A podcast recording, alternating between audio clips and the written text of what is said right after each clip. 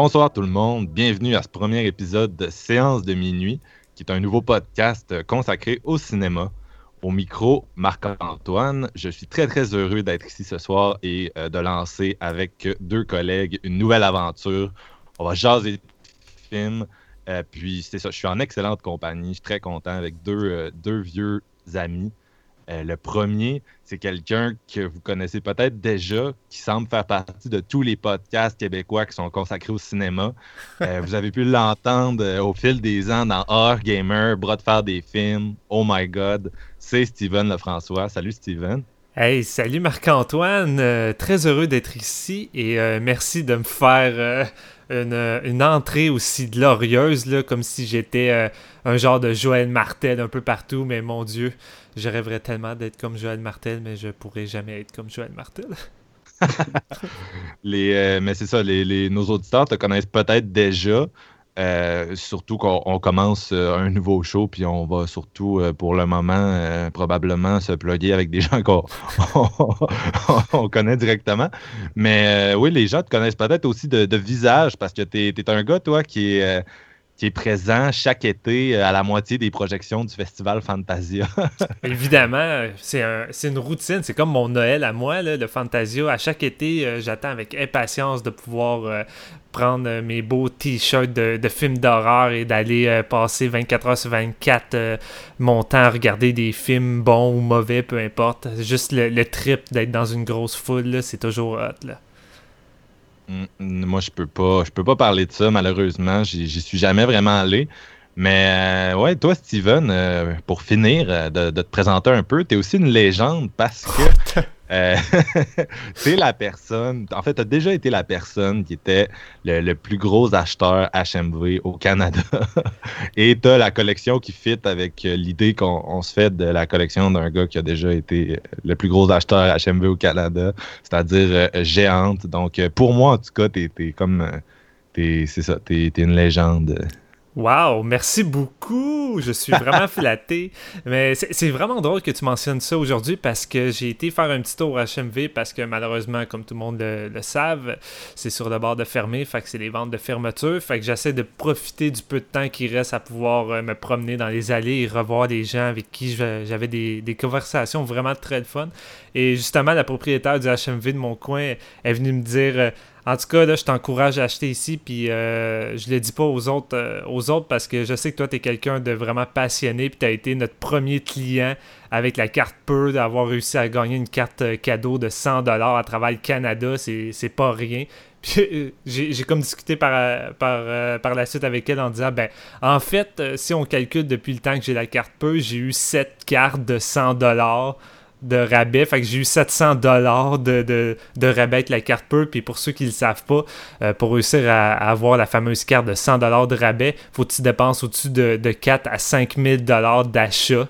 Fait que ça, ça, vous donne une vague idée de comment je suis un petit peu euh, addicté à, l'achat des films. Mais je suis un petit peu moins épais maintenant. J'arrive à me contrôler. Ouais, c'est ça. ça. vous donne un peu une idée, un, petit portrait de, à qui vous avez affaire euh, avec, avec Steven.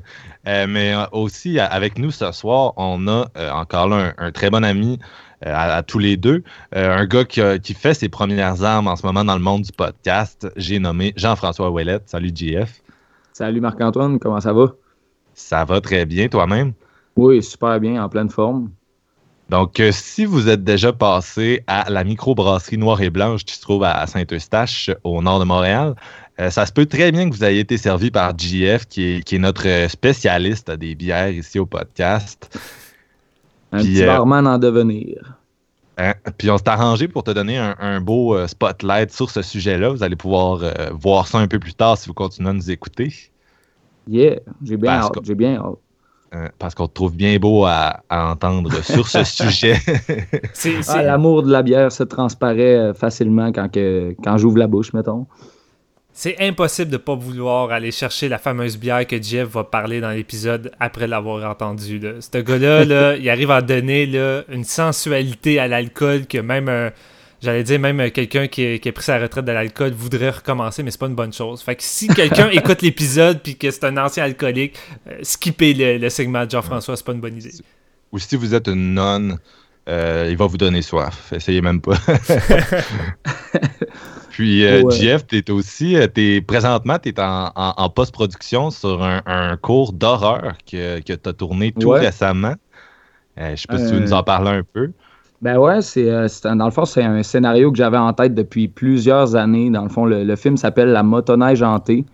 Un peu, dans le fond, slasher, style début 80, vraiment comme tous les slashers qui sont sortis à cette période-là.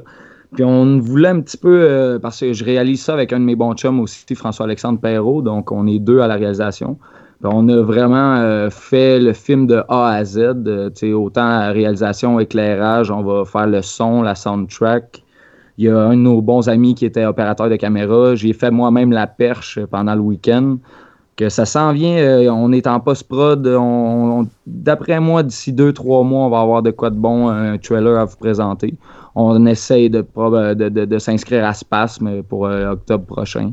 Dans le fond, ça va être un slasher style euh, éclairé un peu à l'Argento Bava, euh, très très cheap, avec 1100 dollars de budget sans les acteurs payés. Donc, c'est notre première expérience de caméra, puis on a vraiment beaucoup aimé, puis on a beaucoup appris aussi. Donc, c'est la passion va, se transparaître à l'écran, je crois. Ouais, ça va être cool. J'ai bien hâte de voir le produit fini.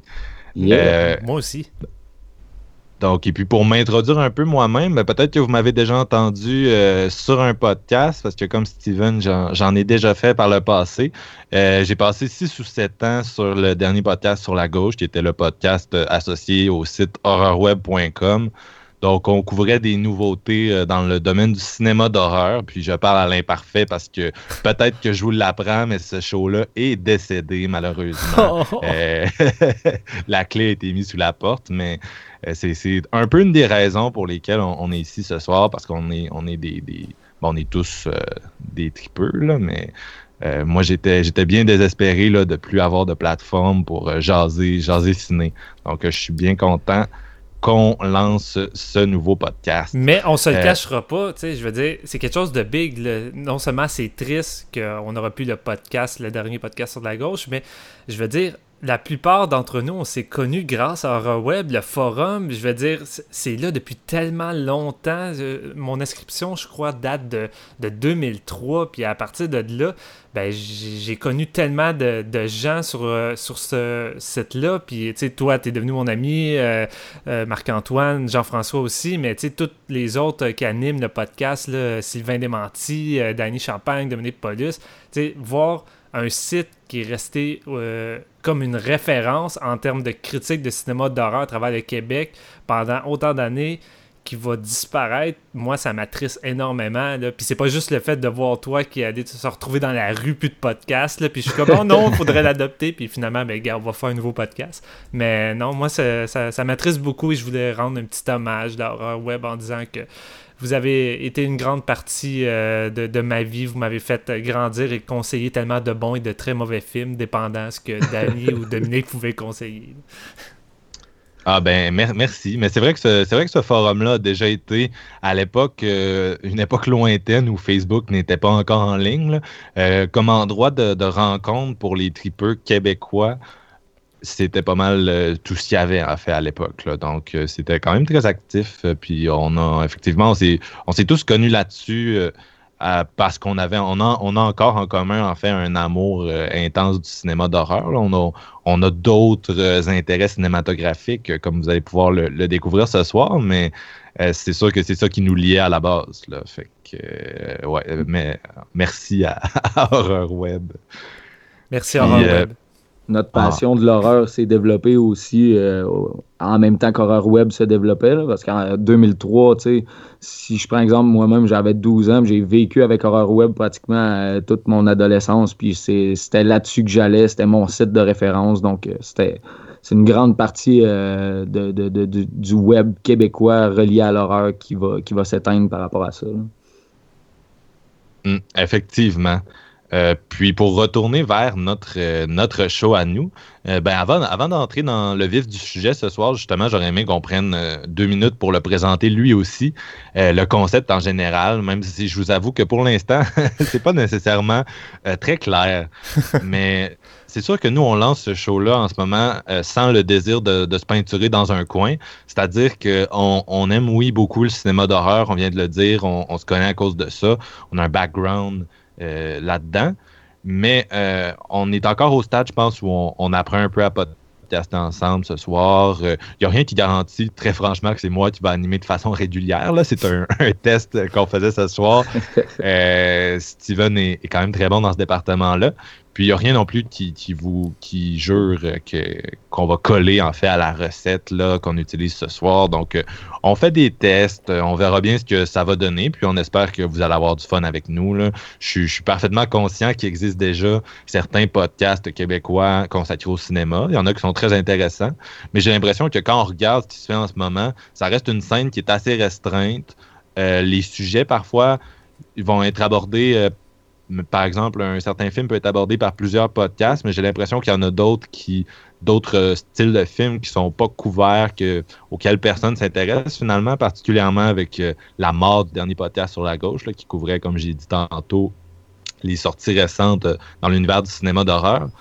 Donc, moi, je suis, je suis, j'ai quand même l'impression qu'il y a une petite place pour nous. Puis, pour faire un, aparté, moi, je comprends toujours pas pourquoi dans le monde du podcasting québécois, il n'y a pas un podcast qui, a un pied dans l'industrie du cinéma, de la télé, puis qui ferait des entrevues avec les, acteurs euh, de, de, de ce milieu-là, justement, un peu à la le, sous-écoute, le show de Mike Ward. Ça, prendrait ça. aux États-Unis, c'est déjà en place, ça existe déjà. Je comprends pas pourquoi quelqu'un ne fait pas ça. Puis si quelqu'un m'écoute puis il lance, il lance ce show-là euh, et que je lui ai donné l'idée, euh, ben écoute, tant mieux.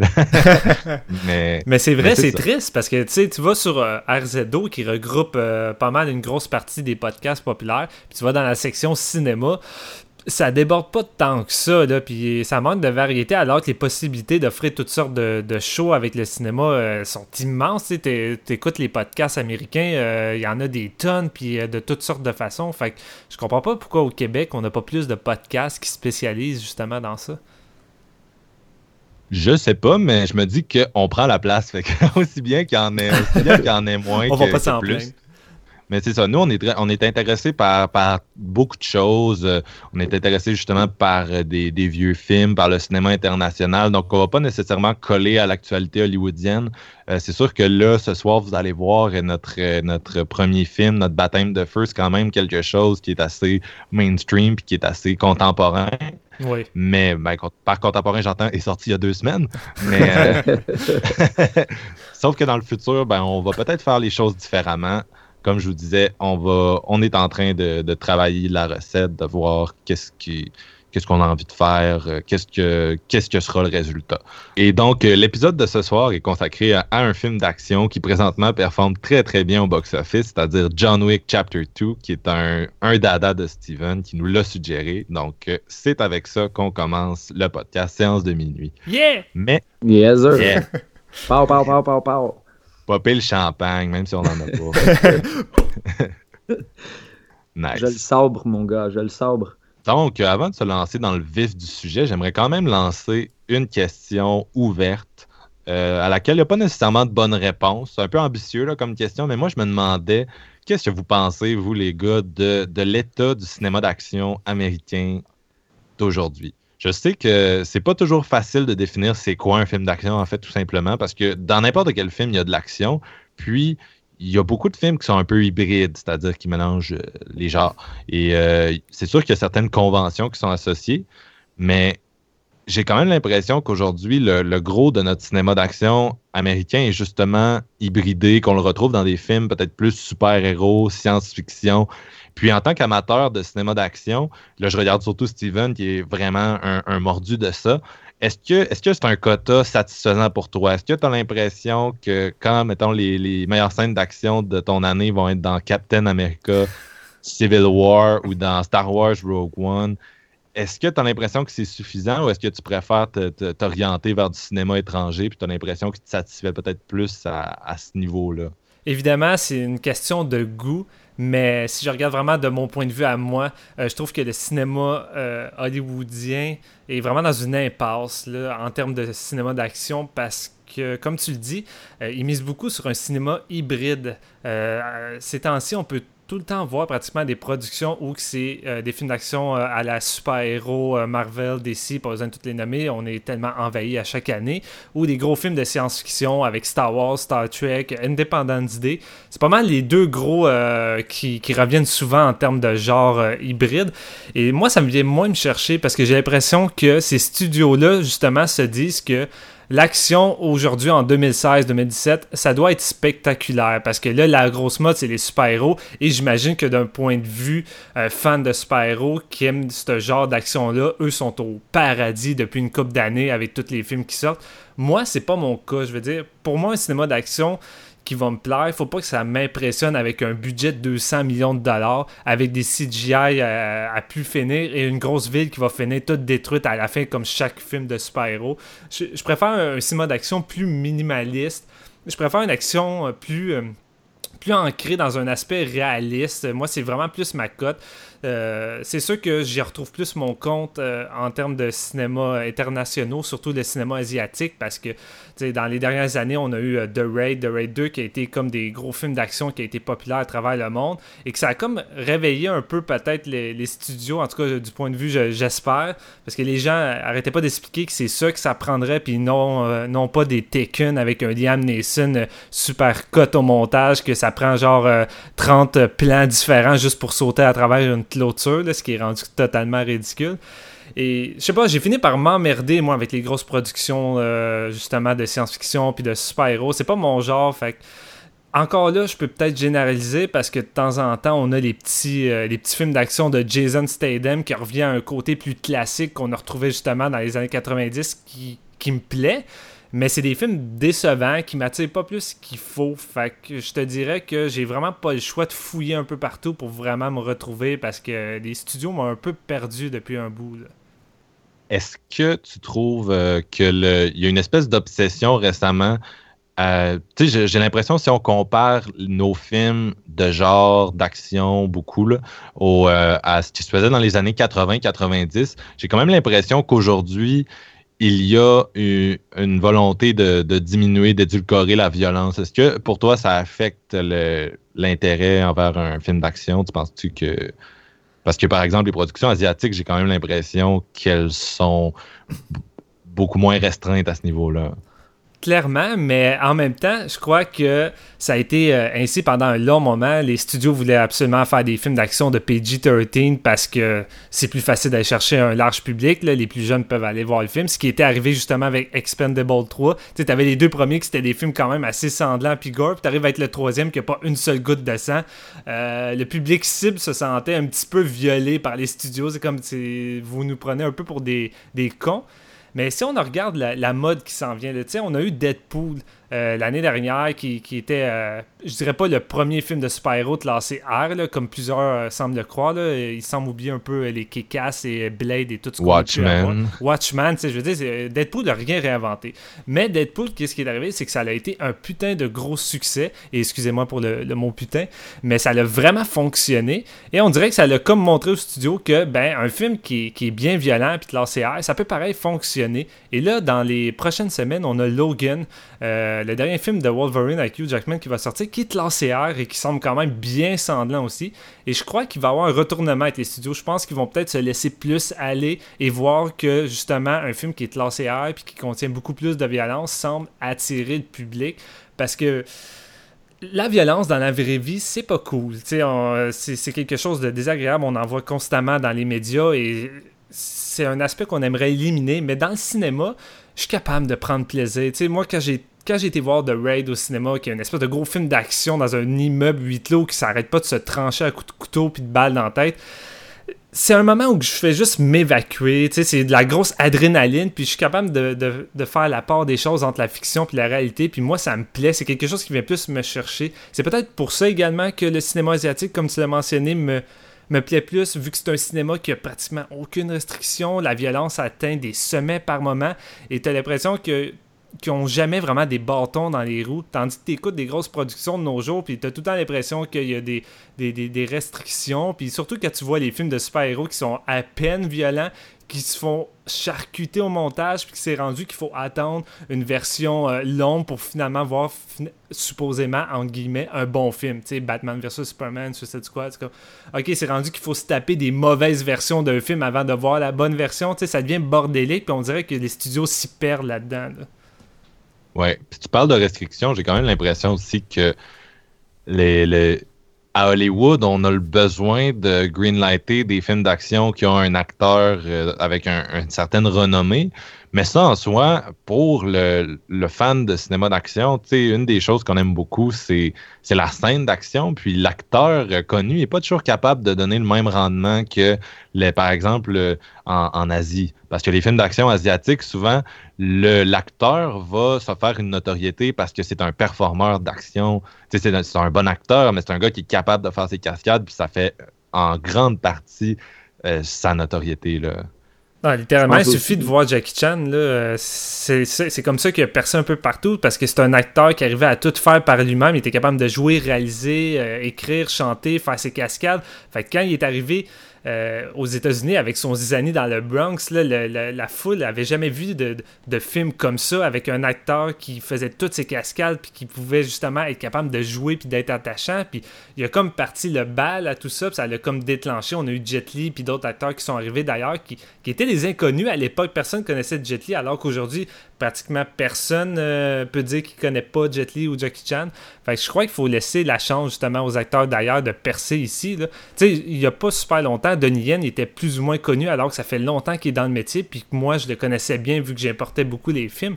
Mais aujourd'hui, tu regardes, là, il, a joué dans le dernier Star Wars, il joue dans le dernier Triple X avec Vin Diesel. Puis tu sais, ces films Hitman qui, qui, joue le, le, maître de Bruce Lee à l'époque, c'est des films qui sont maintenant connus auprès du public qui, qui s'intéressait peut-être pas justement aux acteurs inconnus. Fait que je crois qu'il faut laisser une chance puis arrêter de, se dire que ah, un film d'action va fonctionner si je fous la grosse face de Matt Damon euh, sur le poster d'affiche. Ça va rien changer. Ça, ça va pas apporter des bonnes critiques ou justement la foule. Faut que ton film avant tout soit bon puis euh, soit satisfaisant auprès du public d'action pour qu'est-ce qu'ils viennent chercher. Ça Ça va rien donner sinon. Je pense aussi que le, cinéma d'action américain, dans le fond, Hollywood, sont vraiment ils sont assis avec, une, avec des recettes qui ont juste continué à, réaliser dans le même moule tout le temps. on prend exemple, mettons, les, Fast and Furious. C'était un bon. Le premier est un bon film. Rendu au septième, est-ce que j'ai intérêt à aller le voir? Je pense pas parce qu'ils nous servent toujours la même sauce avec plus d'explosions puis tout ça. Même chose pour les super-héros. Moi, à la base, je suis pas un fan de super-héros, fait que je n'ai pas d'intérêt tant que ça, mais si tu vas voir les films, c'est que du gros budget, du CGI. On, fait tout le temps les mêmes, mêmes trucs à répétition année après année. Fait que quand on a des films comme euh, The Raid, comme tu disais, Steven, qui sortent, ben, c'est là que, que tu vois la, vraie action est, est réanimée, puis que ah, ça donne de quoi de, se déplacer pour le voir là, si jamais euh, tu aimes le cinéma d'action euh, typique. Là, spectaculaire, là, ça signifie pas qu'il faut absolument avoir une grosse explosion ou justement une grosse bataille intense à travers une ville. Mm-hmm. Il suffit juste que la scène en tant que telle soit bien exécutée. Tu, peux très bien juste faire une scène d'action avec euh, deux gars qui vont se battre dans un petit couloir, dans un immeuble cheap. Tu sais, le genre de scène qui coûterait des peanuts, mais que la scène va t'offrir bien plus d'adrénaline puis bien plus de, de wow que si tu vas voir justement les 40 dernières minutes de Transformer 3 que finalement c'est emmerdant parce que tu t'y perds dans toute cette, cette, avalanche de CGI là puis moi j'ai juste fini par décrocher de, de ça moi j'étais j'y trouvais juste plus mon compte là. Ouais, puis on s'entend qu'il y a une limite à laquelle tu peux augmenter le, scope des batailles. J'ai l'impression que les super-héros se sont un peu coincés avec les, espèces de batailles justement où les villes sont détruites, comme tu disais, parce que comment est-ce que tu peux faire quelque chose cinématiquement qui fonctionne à plus grosse échelle que ça? Puis je, je pose la question, mais il y a quand même une réponse, c'est-à-dire Rogue One, qui réussit avec euh, ses rapports d'échelle à faire quelque chose d'encore plus spectaculaire. Mais ça reste qu'il y a une limite à ça. Tu peux pas aller bigger and bigger. Puis déjà, Avengers 2, on sentait que les gens étaient lassés justement pour cette raison-là, par rapport au premier, parce qu'on répétait le même genre de bataille, au même genre d'échelle, pas nécessairement plus excitant à aucun degré. Donc c'est sûr que il y a peut-être un. Ce serait peut-être bien là, de retourner vers un certain minimalisme et peut-être que le film dont on va parler ce soir, justement, fait des efforts dans cette direction-là. oui, exactement. Un certain retour aux sources, parce que quand tu as, l'impression de, dépenser ton cash pour revoir le même film à répétition, là, à un moment donné, tu, lâches, euh, si on veut, là, tu peux pas continuer comme ça. C'est parce que les studios, dès qu'ils voient une formule gagnante, le premier Avengers, ça apportait un aspect nouveau, voir tous nos super-héros ensemble, puis la grosse scène de, finale de la bataille dans la ville, c'était pratiquement du jamais vu en termes de, gros, gros spectacles. Et après ça, ben, tu regardes toutes les productions de Marvel qui est arrivées par la suite, ça se finit tout le temps de la même façon. T'écoutes Avenger 2, là, c'est rendu qu'on prend la ville, on la fait flotter dans les airs, puis là, elle va exploser. Euh, même chose pour Men of Steel avec euh, l'espèce de gros, euh, gros canon qui est de gravité qui fait tout briser dans la ville. Je veux dire, à un moment donné, c'est comme prenez le temps de réfléchir puis de trouver une autre direction au lieu de recycler la même formule en se disant que ça va tout le temps être satisfaisant. C'est comme à un moment donné, euh, t'as beau aimer la première fois ton cheeseburger, si tu commences à me donner un cheeseburger à toutes les semaines, je vais finir par m'écœurer. t'as bien raison. C'est sûr que tu parles de recettes euh, toutes faites, JF, puis j'ai l'impression que c'est malheureusement c'est un peu le, mojo de Hollywood. Ils ont toujours fait ça, vont toujours le faire. Tu regardes ça aujourd'hui, puis les films de super-héros sont une recette toute faite, un moule euh, extrêmement répétitif. Même chose pour les films d'action, euh, j'appelle ça le Géronto Action, avec des, des messieurs de 55 ans et plus qui, euh, John Wick en est un, mais Taken aussi avec Liam Neeson, qui sont tous un peu sur un modèle assez similaires les uns aux autres. Si on regarde dans le monde du cinéma d'horreur, les films sans fin de, fantômes dans des maisons hantées, et aussi les biopics british dans un tout autre calibre. Quand quelque chose pogne, quand quelque chose ramasse de l'argent, tout le monde est après, tout le monde le reproduit, le calque, jusqu'à ce qu'il n'y ait, juste plus de substance vitale dans, la proposition de départ qui était super intéressante. J'ai l'impression que ça, c'est une des choses qui nuit au, au, cinéma hollywoodien, mais ça le nuit à tout à toutes les, générations de cinéma d'action hollywoodien. Si on regarde le, One Man Army dans les années 80, il y a un moment donné où on n'était plus capable de le voir en peinture, où c'est devenu auto-parodique avec euh, John McTiernan qui, l'a un peu viré de bord, mais c'était, c'était devenu euh, risible un peu. Puis même chose avec les westerns, qui pour moi sont un peu l'ancêtre, ben l'ancêtre en tout cas le, le point de départ du cinéma d'action, ça a tellement été fait, refait, copié. Je veux dire, si vous pouvez trouver une encyclopédie des westerns, c'est gros comme un dictionnaire. Ah, il y en a tellement eu. fait que oui, j'ai l'impression que effectivement, c'est c'est un des gros euh, problèmes avec le cinéma américain euh, de, toutes les époques. C'est le, le, manque de risque, le manque de prise de risque, les gens de la difficulté à faire original, ils veulent faire du cash. C'est rendu qu'on va. un revenu. Ça serait un revenu, mais aussi on va trouver plus de plus de variété et plus de sincérité dans les, euh, dans les, euh, les, films qui sortent directement sur VOD ou euh, directement en DVD, Blu-ray. tu vas pogner la petite production. Là.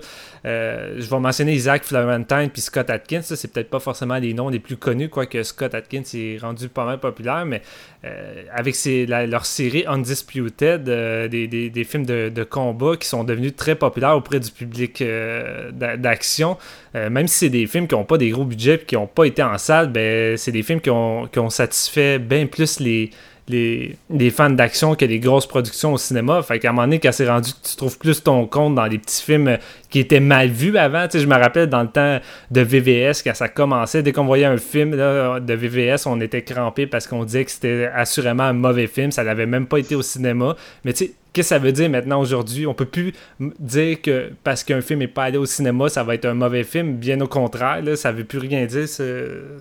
Ces petites productions-là aussi, dans, le fond, c'est qu'ils n'ont rien à perdre. dans le fond, ils misent tout sur. Euh, dans, dans ce cas-là, les films d'action, ben, tu fais des vraies scènes d'action, ça te coûte moins cher. Puis en même temps, ben, le monde va probablement plus aimer ça quand ils aiment l'action typique qu'on parlait plus, euh, plus tôt. Mm-hmm. C'est sûr que ça dépend des. Ça dépend des goûts. Euh, de toute façon, si tu fais un, petit film d'action, justement, dont le but est d'être sorti sur le, en marché direct ou vidéo, tu as 10 millions, tu, tu peux te permettre de faire quelque chose qui est juste ciblé pour le public cible de l'action.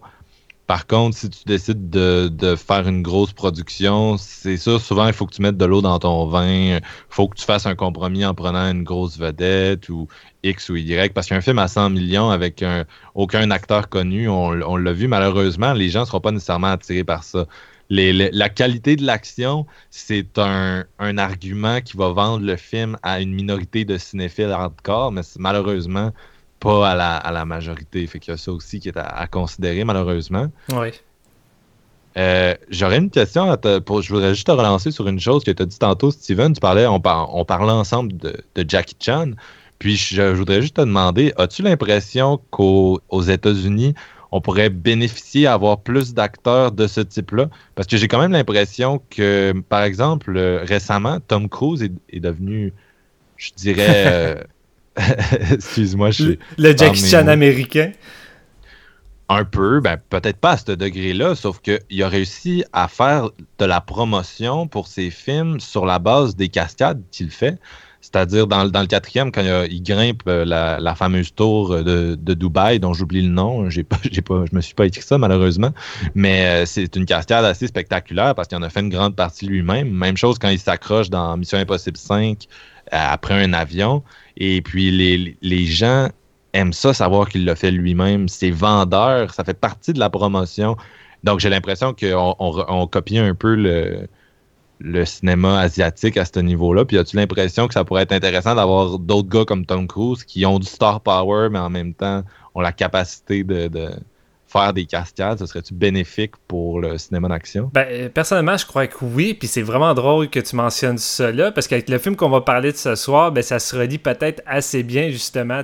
Pourquoi John Wick est un gros succès en ce moment? Qu'est-ce qui, fait en sorte que les gens tripent sur John Wick? Et euh, ça pourrait peut-être justement relier un peu le fait que Kenny Reeves fait 99% de toutes ses cascades puis qu'il se donne à fond. Enfin, je crois que les gens sont plus à la recherche justement d'un de quelque chose qui fait plus vrai. Les gens sont tannés du côté plus euh, fantastique, superficiel. Euh, un, film d'action, ça va tout le temps paraître plus excitant lorsque ça semble vrai. Tu regardes des poursuites de chars des années 70 avec Steve McQueen, Bullet, mais tu vas regarder un film euh, Fast and Furious 4 euh, par exemple, où il y a beaucoup de poursuites où les chars sont carrément en CGI, puis même la course qui pourrait être faite par des cascadeurs est même plus réelle. on va utiliser le CGI même pour des courses de chars. Ça l'enlève tellement un côté, euh, côté vrai que ça finit par faire décrocher, je crois, une partie du public. Fait que le fait de ramener peut-être des acteurs qui sont prêts à s'investir beaucoup plus, puis pas juste se dire non, non, moi je veux rester devant mon écran vert, c'est moins dangereux, puis je me sens plus à l'aise avec ça. Ben, à moins que vous ayez quelque chose à rajouter, parlant d'acteurs qui s'investissent, on pourrait faire la transition vers, euh, vers euh, John Wick 2, mais aviez-vous quelque chose que vous auriez aimé dire sur le sujet peut-être qu'on n'a pas couvert? Parce que je sais que l'on on se lançait, on se relançait un peu sans cesse. Ben, en même temps, c'est un sujet qu'on pourrait euh, élaborer pendant une heure et demie, deux heures et sinon plus, mais non, je crois que pour, pour un intro, je crois qu'on a quand même fait un petit peu le tour de ce qu'on pense du cinéma d'action de nos jours. Ouais, donc euh, oui, en général, c'est un peu c'est un peu là qu'on se situe par rapport au film d'action. Je pense qu'on est euh, Jeff, tu étais un peu moins euh, calé en cinéma d'action, c'est un peu moins ta, tasse de thé. moi, je sais que personnellement, j'ai tendance à plus aller chercher mon fixe à l'étranger. Steven aussi, je te connais, t'es un gros, un gros de cinéma asiatique. Jeff, toi, t'en écoutes de temps en temps quand même? Tu tendance à aller plus vers le cinéma américain dans ce temps-là? Pas vraiment. Tu sais, comme je disais, les, gros films d'action qui sortent euh, aux States euh, m'intéressent pas toujours. Ben, à part Star Wars, ben, ça, on s'entend. Star Wars, c'est comme euh, c'est quasiment une religion pour moi. Fait que c'est sûr que, je vais aller les voir puis je vais les apprécier même s'ils sont plus ou moins bons. Puis ça, c'est un peu mon, style d'action en même temps, mélanger sci-fi, comme on disait, un peu hybride. Mais il y a, Cinéma d'aventure aussi, beaucoup. Ouais, c'est ça, exact. Euh, mais il y a quand même quelques films euh, d'action euh, qui sortent du cinéma asiatique qui sont, qui sont vraiment plus intéressants. Je Je sais pas si on peut classer action, mais quand même, j'ai revisionné Old Boy dernièrement, puis la scène dans le, le, plan séquence de combat en plein milieu. Je veux dire, ça, ça c'est une scène d'action. Ah ouais, tu peux facilement. C'est le genre de scène qu'on retrouve justement dans plusieurs tops des, des meilleures scènes de combat au cinéma. Là. Même si globalement, c'est plus un thriller qu'un pur film d'action. Ça, reste qu'il y a pareil une grosse scène d'action qui fait, effet. L'inspiration, les éléments qui, qui rejoignent. Mais tu sais, à la base, je suis pas tant un gars d'action, mais mettons, euh, au States, comme le John Wick 1, il avait vraiment fonctionné sur moi parce que j'adore le fait qu'il fasse ses cascades parce que j'étais quand même un bon fan de Jackie Chan plus dans le vieux Jackie Chan parce que ce qu'il fait aujourd'hui, c'est peut-être un peu moins intéressant que dans le temps. Mais euh, je pense qu'il manque quand même un peu d'action pure dans le cinéma américain. Puis c'est un peu pour ça que j'ai décroché au fil des années. Donc, euh, ce qui sort pour l'instant, des. Je suis pas tout très au courant de tout ce qui sort, mais euh, comme John, John Wick, ben, ça, a tombé sur Netflix. Puis quand j'ai vu ça, ben, j'ai vraiment adhéré aux cascades, tout ça. Là j'ai presque envie de me risquer à prolonger un peu ça, puis de vous demander si, vite comme ça, est-ce qu'il y a une scène d'action, par exemple, l'an passé, en 2016, dans le, dans le cinéma américain qui vous a vraiment marqué? Quelque chose là, qui était spectaculaire. je sais qu'on a nommé Rogue One, peut-être que c'est peut-être que c'est ça qui vous a c'est drôle, euh, je me suis mélangé. J'oublie qu'on est en 2017. Euh, mon Dieu, je me croyais encore de message. J'allais dire, ben là, Mad Max Fury Road, là, qui, qui est sans doute un des meilleurs films d'action euh, tout court qu'on a eu depuis tellement longtemps dans le cinéma américain. Mais en 2016. C'est sorti en 2015. Ouais, c'est ça, c'est sorti en 2015. Fait là, je réfléchis en 2016, puis honnêtement, j'avais, j'ai fait mes tops il n'y a pas si longtemps que ça. J'ai été très en, retard là-dessus. Et honnêtement, j'ai pas. Euh, je pense que j'ai même pas un seul film d'action euh, américain dans mon top. La plupart sont euh, asiatiques. Fait que je suis même pas capable de me rappeler une scène d'action que j'ai trouvé cool dans le cinéma américain. Ben, Toi, JF, est-ce que ça serait Rogue One? je pense que je vais y aller avec Rogue One, puis la, la, la scène finale sur la beach, là. Et euh, à part ça, je pense, euh, l'année passée au cinéma, d'après moi, là, j'ai vu 95% euh, des films que j'ai vus au cinéma l'année passée étaient des films d'horreur. Donc, je, peux, je peux difficilement dire ma scène d'action préférée, mais je vais quand même y aller avec Rogue One parce que dans mon cœur, c'était très, très bon, ce film-là. Moi, je vous dirais, à part Rogue One, ce qui m'a vraiment marqué, je sais que les gens ont beaucoup, aussi beaucoup aimé la, fameuse scène de combat de, Captain America Civil War. Euh, moi, ça m'a pas particulièrement fait triper, malheureusement. J'ai l'impression que la façon dont les enjeux sont traités, en tout cas, c'est une autre discussion, mais celle qui m'a vraiment marqué dans le cinéma américain, c'est euh, la, deuxième moitié de Axel Ridge dans le, film de Mel Gibson. Euh, il a été nommé dans la catégorie meilleur réalisateur aux Oscars qui sont, sont dimanche. Euh, et puis, c'est, pas une scène en soi, c'est ça, c'est pratiquement la moitié du film. Euh, les gens l'ont beaucoup comparé à l'intro de Saving Private Ryan, mais j'ai quand même l'impression que ça a réussi à développer ses propres qualités, même s'il y, y, a des similarités avec l'autre. Ça, le, le paysage dans ces scènes-là est cauchemardesque. On a vraiment l'impression de marcher en enfer avec le personnage qui est incarné par euh, Andrew Garfield. Et c'est spectaculaire, la violence est crue. Euh, les personnages sont justement coincés. Ils montent une falaise, puis euh, rendu en haut, il y a des tranchées, puis il faut qu'ils réussissent à progresser jusqu'à des bunkers dans lesquels se trouvent les Japonais.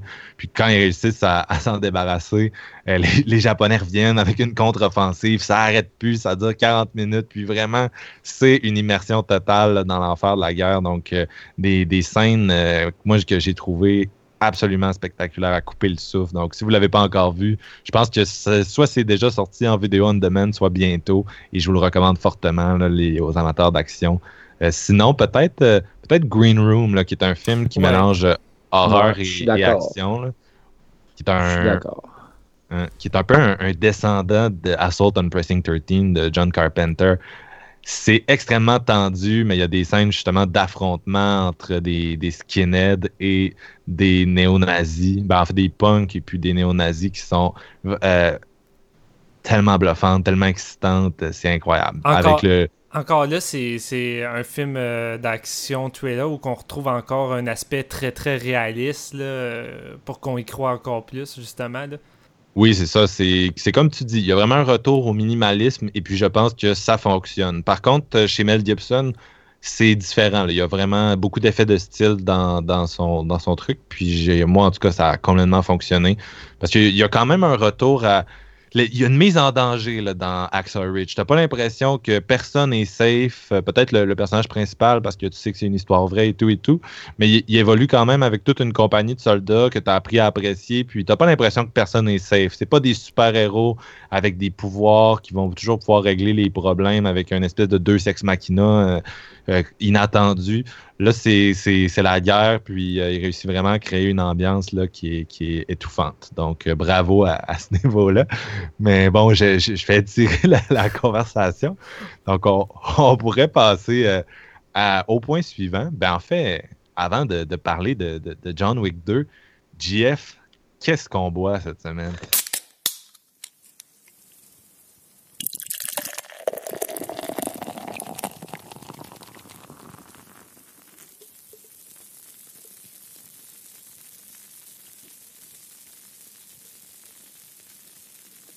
Cette semaine, écoute, chronique biérologie, on embarque là-dedans. On, a décidé de prendre une bonne petite bière de soif, euh, de quoi d'assez léger, quelque chose qu'on peut boire en tirant du gun, mettons. Là. on va y aller avec la Seglerie de Brasseur du Monde.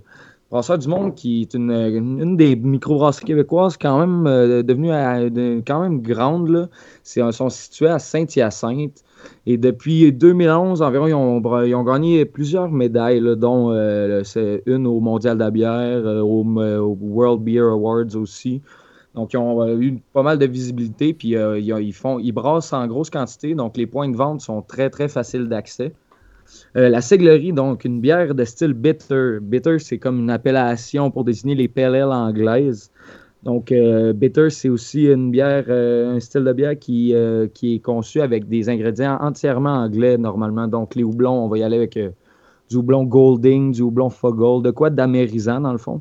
c'est une bière très, très, très douce. Dans le fond, on parle de 3 à 4% d'alcool pour une bitter normale, jusqu'à 7% pour les extra special bitter, ESB, qui sont un petit peu plus corsés. Donc, dans ce cas-ci, la Seglerie, on est à 4% donc, euh, ça, une bière de soif très, très sèche en bouche, désaltérante, c'est super bon. C'est orangé, une bon, un bon collet de mousse. Euh, c'est une bière assez amère aussi, quand même. Euh, une bonne finale aussi sur les épices. Le, seigle dans le brassage va ajouter un petit côté épicé. le, malt caramélisé aussi. Un petit caramel, le, bonbon caramel qu'on goûte, même au nez, on le retrouve. Il y a un petit côté floral en fin de bouche qui, euh, est amené par la, le dry hop qu'on appelle. Dans le fond, c'est le, houblonnage accru. C'est en, en, fermentation secondaire, on ajoute du houblon pour euh, aller chercher les arômes du houblon et non l'amertume qui est, qui est dégagé en, en, fermentation première normalement. Donc, dans ce cas-ci, tout le côté floral euh, et résineux, si on veut, de, de, la bière en, finale nous vient de, de ce dry up-là qui, a été fait en seconde fermentation. Donc, euh, pour moi, c'est un de mes petits coups de cœur de brasseur du monde. C'est 4,69 à 500 ml, 4% d'alcool. Donc, en arrivant de travailler une bonne petite bière, goûteuse, mais pas trop forte en alcool, ça coule bien, euh, c'est désaltérant. Là. Il y a quoi de mieux que, quoi de mieux que ça en, enregistrant un bon podcast comme ça aussi. Qu'est-ce que vous en pensez, vous autres? Ben, moi, je te le confirme euh, assez, assez sévèrement parce que je suis déjà rendu à ma deuxième oh, oh t'as pris de l'avance. oui, j'ai pris de l'avance. J'ai triché, j'ai triché. Mais non, euh, honnêtement, la manière que tu, tu la décrivais, je me disais, ah, je vais prendre une petite gorgée en même temps, là, puis je vais, je vais fermer mes yeux, je vais écouter Jean-François. On va, on va voir si ça fonctionne. Et euh, sincèrement, c'était exactement ça. Et je pouvais la déguster encore plus. Fait que très bon, très bon choix pour euh, ce premier épisode. Yeah, that's it. c'est comme je me disais, tu sais, John Wick, euh, il n'a pas bien ben le temps, lui, de, déguster des grosses, grosses bières de, de, de, brasserie, mettons des bières de vieillissement ou des trucs comme ça. On va y aller avec de quoi de léger puis euh, de, facile à boire. Ouais. c'est Bourbon, lui, je pense. ouais, lui, c'est Bourbon. Ouais, ouais, c'est Bourbon. Là. dans le fond, on peut. C'est dans le même style. James Bond, lui, c'était le, vodka martini. Lui, c'est bourbon, pas de glace. Puis euh, that's it, j'ai le gun chargé. c'était ça pour la petite chronique bière. Je vous, je vous la recommande. Allez vous en chercher. Puis euh, dégustez ça. C'est vraiment un bon produit de, de Saint-Hyacinthe, le brasseur du monde. Super. Donc, on passe à John Wick 2. He's offered $7 million for your life. $7 million is a lot of money, Mr. Wick. So I guess you have a choice. You want a war? Or do you want to just give me a gun? Eh bien, le film de ce soir est John Wick Chapter 2, réalisé par Chad Stahelski et scénarisé par Derek Olstad, la même équipe que le premier film.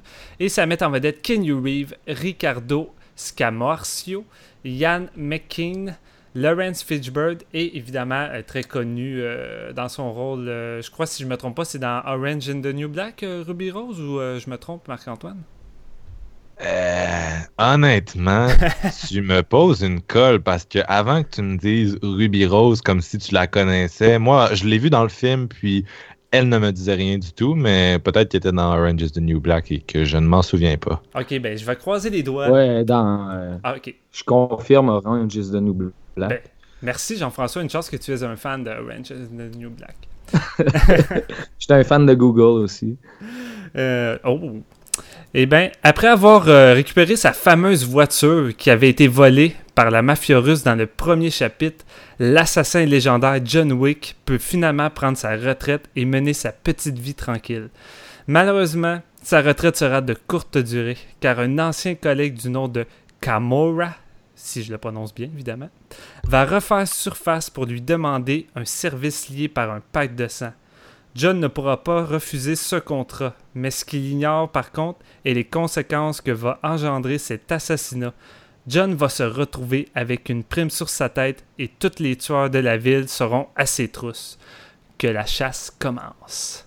Cool, donc comment on avait envie de fonctionner avec le show, c'était de commencer justement avec un petit avis général qui vous donne un peu l'idée, le pouls de, nos trois participants, finalement, qui, est, qui l'aiment, qui ne l'aiment pas, puis ensuite d'entrer dans une espèce de conversation à trois où on échange pour que ça reste dynamique. Donc, on va commencer en donnant, c'est ça, un avis général. Et euh, Steven, vas-y donc, parce que nous, on, le sait, ton opinion. Nos auditeurs le savent pas, mais sur Facebook, t'as pas vraiment laissé de mystère euh, sur le fait que tu tripes vraiment ce film-là. Donc, vas-y.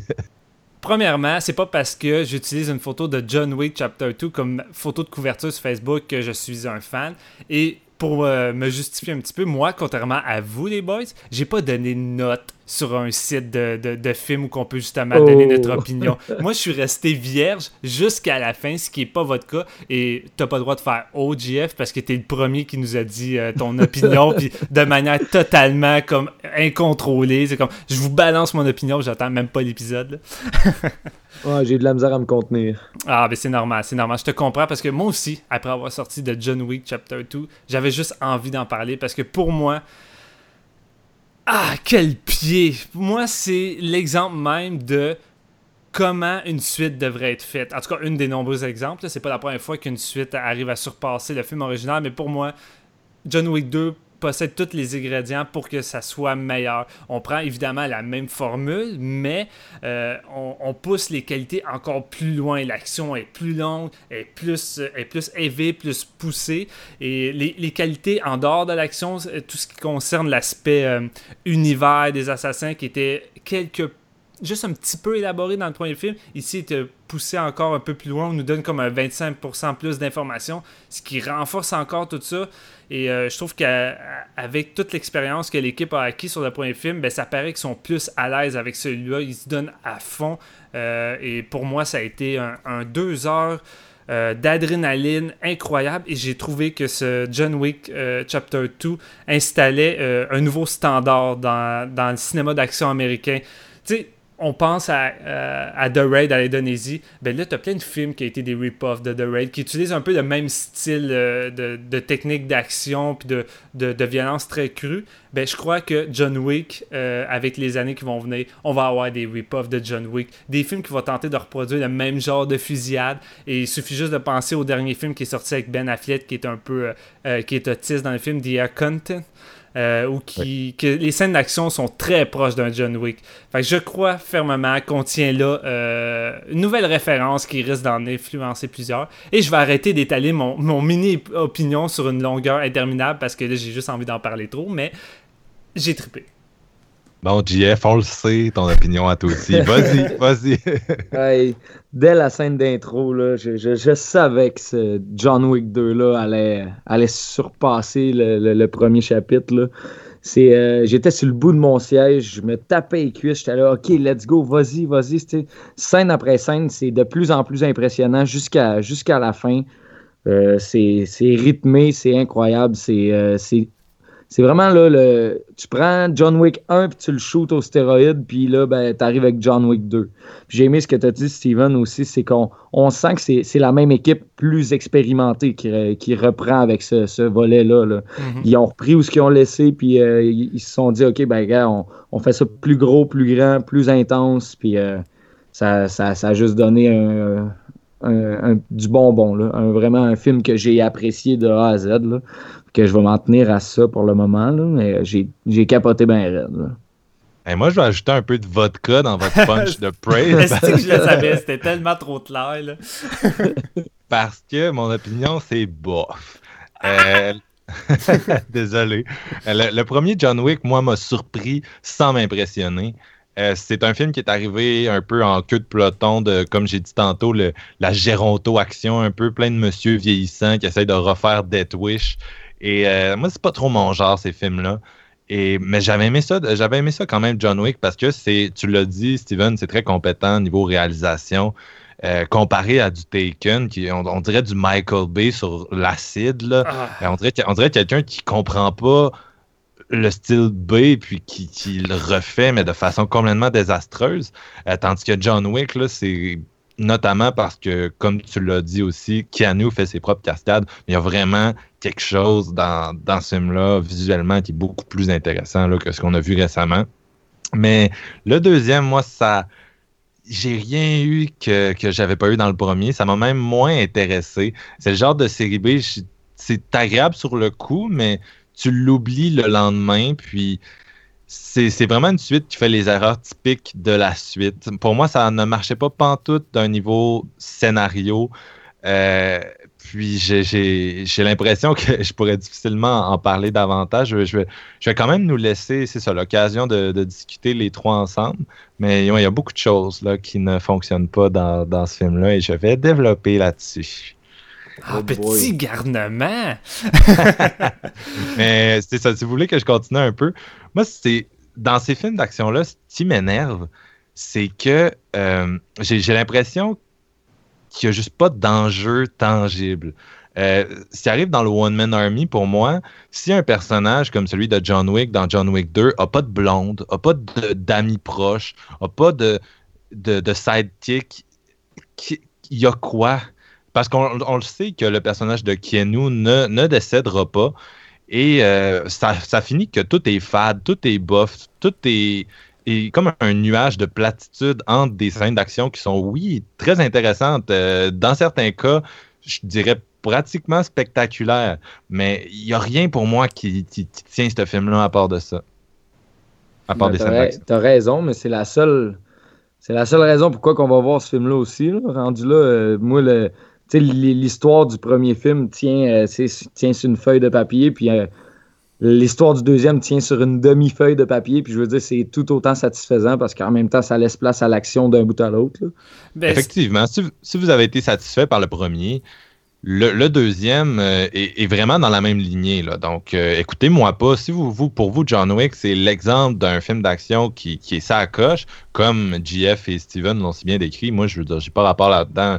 Je vous, c'est pas moi qui va vous, vous apprendre vos goûts, mais j'ai quand même l'impression que le, gars invincible qui se bat contre la horde d'hommes sans visage, ça a été fait, ça a été refait, on sait, on sait où ça s'en va, on sait comment ça va finir. Puis moi, j'ai besoin d'émotion, j'ai besoin de suspense, j'ai besoin de quelque chose qui me tient en haleine, de pas savoir comment ça va finir. C'est ça qui m'implique, c'est ça qui crée un suspense, puis c'est ça qui donne de l'intensité aux affrontements. Puis j'ai l'impression, pour vous nommer un, je vous dirais, moi, ce que, le bout qui m'a le plus excité dans, John Wick 2, c'est quand le personnage de John Wick rencontre son, son espèce d'équivalent. C'est-à-dire un, homme qui est euh, que sa job, c'est d'être le protecteur euh, d'une femme que John Wick est obligé d'aller tuer parce qu'il s'est fait euh, un peu. finalement, il va faire ça parce qu'il n'a pas le choix. Donc, il l'a dessus.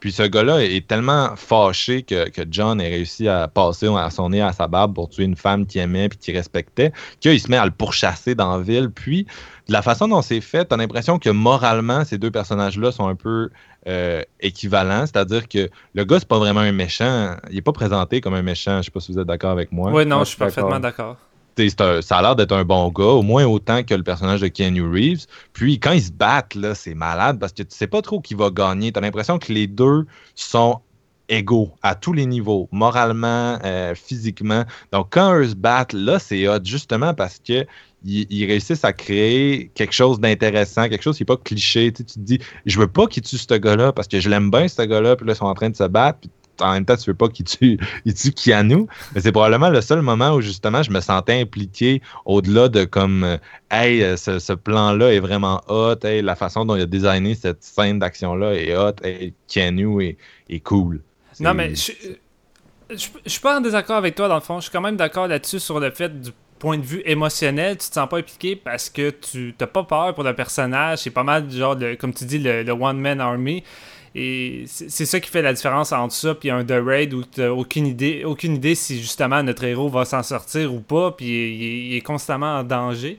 Mais je crois que rendu à un certain point, c'est pas la première fois que je vois des films d'action où je sais d'avance que c'est le genre de héros qui, qui, va pas mourir, qui sera pas réellement en danger parce que justement, le, build-up de comment le personnage de John Wick est construit là-dedans, c'est le bonhomme 7 heures, c'est Baba Yaga, c'est comme la légende, c'est comme t'as pas de pire assassin que lui. Fait en ta tête, tu dis, gars, impossible qu'il puisse réellement se faire tuer par quelqu'un d'autre. Ce gars-là, c'est comme le mythe que tout le monde a peur puis que tout le monde connaît. Mais rendu là, je m'en fous parce que je prends juste un pied. Je prends juste un pied devant les scènes d'action. Je me sens. Je me sens pas forcément impliqué émotionnellement, mais juste que je tripe à voir ça. Et oui, probablement que euh, fait différemment ou qu'on réussirait à m'impliquer plus émotionnellement, euh, les scènes seraient dix fois dix fois plus meilleur. Mais je crois que dans, dans qu'est-ce que je recherche et dans qu'est-ce que je vais voir quand je m'assieds dans la salle pour voir un John Wick Chapter 2, je pense qu'on me donne exactement ce que je m'attendais. Le film s'ouvre. Le film s'ouvre sur un plan sur, euh, la ville, tu entends une poursuite. Ensuite, tu vois sur un immeuble une scène d'un film de Buster Keaton. Euh, et ça, c'est comme une espèce de dommage du réalisateur. Et en même temps, c'est un, c'est un genre de de clin d'œil, ça t'annonce justement que qu'est-ce qu'on s'apprête à voir. C'est pas un film justement d'effets spéciaux, d'explosions avec beaucoup de CGI, tout ça. Non, ce qu'on va voir, c'est du cinéma à l'ancien où les cascadeurs sont les vedettes, où, que la plupart des gens euh, qui exécutent l'action dans le film le font pour de vrai. Il n'y a pas vraiment de trucage. Et dès, dès cet instant-là, je savais dans quoi je m'embarquais et c'est pour ça que j'ai accepté ça et que j'ai vraiment trippé à chaque moment d'action juste soulever quelque chose aussi. Euh, on parlait d'émotion puis euh, tout ça, mais je me rappelle pas la dernière fois que Kenny Reeves a réussi à nous montrer un petit peu d'émotion à l'écran non plus. Là. Fait que je pense que le personnage de John Wick a été vraiment construit pour euh, Kenny Reeves, puis Kenny Reeves, on dirait qu'il a été construit pour ce genre d'histoire-là aussi. Je suis d'accord avec toi là-dessus. toutes les cascades qu'il réussit à faire, je veux dire, c'est la, façon qu'il manipule les armes, ce gars-là, c'est totalement incroyable. Ça, ça donne place à des scènes qui, restent en tête vraiment longtemps. Puis tu en as parlé, Marc-Antoine, euh, la scène où justement il, est versus son alter ego, si on veut.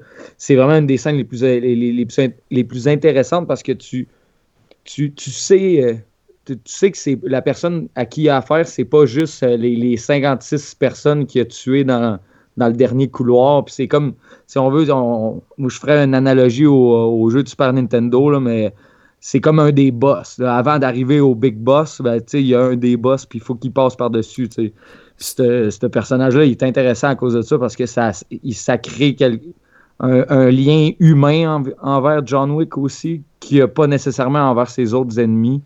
Donc, euh, je trouve ça super intéressant. Ça, mais aussi le fait que le réalisateur, euh, avec ces scènes-là, euh, surtout, il construit un méchant bon build-up. À chacune de leurs rencontres ou confrontations, tu as vraiment un long build-up avant que l'action débute, avant que le combat s'engage. Parce que, qu'est-ce tu sais, une scène d'action, tu fais pas juste balancer ça en plein visage. Il faut que tu arrives à émoustiller un peu ton public. Et c'est ça que le réalisateur a compris. Tu sais, la fameuse scène du métro, qui est un, des, des, des meilleurs fights du film. Ils rentrent dans le métro et les deux sont entourés de gens. Mais là, la scène, s'allonge parce que là, les gens commencent à sortir tranquillement. Mais plus les gens sortent, plus les deux se rapprochent. Et plus les deux se rapprochent, ils finissent, par sortir leur couteau, chacun de leur bord. tu le sais que ça s'en vient. Tu as une tension qui se crée. Et justement, le réalisateur prend la peine de, créer des, méchants bons build-up euh, à chacun de leur apparition, ces deux-là. Et, et vraiment, c'est ce qui me le plus rappelé justement un côté très asiatique. On dirait que leur confrontation, tout ça me rappelait beaucoup euh, ce que j'ai vu dans le cinéma coréen derrière moi, dans les polars, et ça me plaisait. J'étais comme cool, man. Tu, le sens que John Wick va piger dans le, meilleur d'ailleurs, puis en profite justement pour, euh, pour rendre son film encore plus excitant. As-tu l'impression que. Moi, j'ai l'impression que c'est le cas avec les, les, deux films John Wick, que ça pique avant la fin? Je sais pas si tu comprends qu'il se passe quelque chose de vraiment hot, comme mettons à milieu, deux tiers du film, puis après on dirait que le reste de la fin, c'est pas nécessairement le bout le plus excitant, ce qui est différent des autres films d'action. Par exemple, dans le premier, à la fin, il se met à se battre mano à mano avec un gros monsieur suédois. Tu, te dis, le, gars va sortir, le gars doit avoir un autre tour dans son sac pour pogner John Wick. Ben non.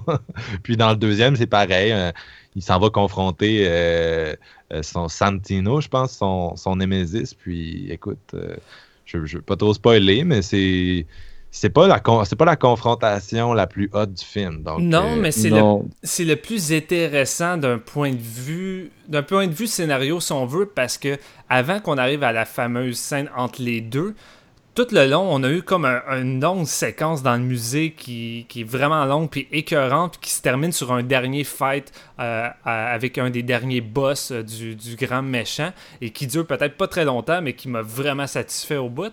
Que par la suite, je me disais, t'es pas obligé de m'offrir un autre combat à menu entre ces deux-là. Offre-moi quelque chose d'autre. Et je trouve que le réalisateur et les scénaristes ont été puisés dans un aspect scénaristique intéressant où on va on va prendre un aspect qui a été mentionné au début du film, ce qui est le cas avec euh, des codes de l'hôtel, parce que le film se la, dernière partie du film se déroule dans l'hôtel des assassins, où il y a des règles qu'il faut respecter.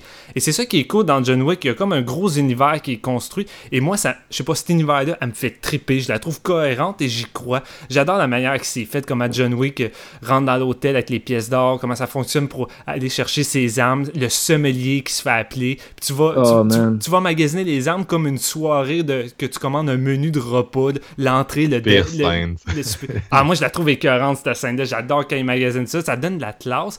Et en même temps, je sais pas, ça procure un côté un côté très euh, code d'honneur dans le film. Je trouve qu'il y a un code d'honneur qui règne entre tous ces assassins-là qui me rappelle un côté très samouraï. Ok, peut-être je vais pousser ça loin, mais je sais pas, ça me rappelait ça.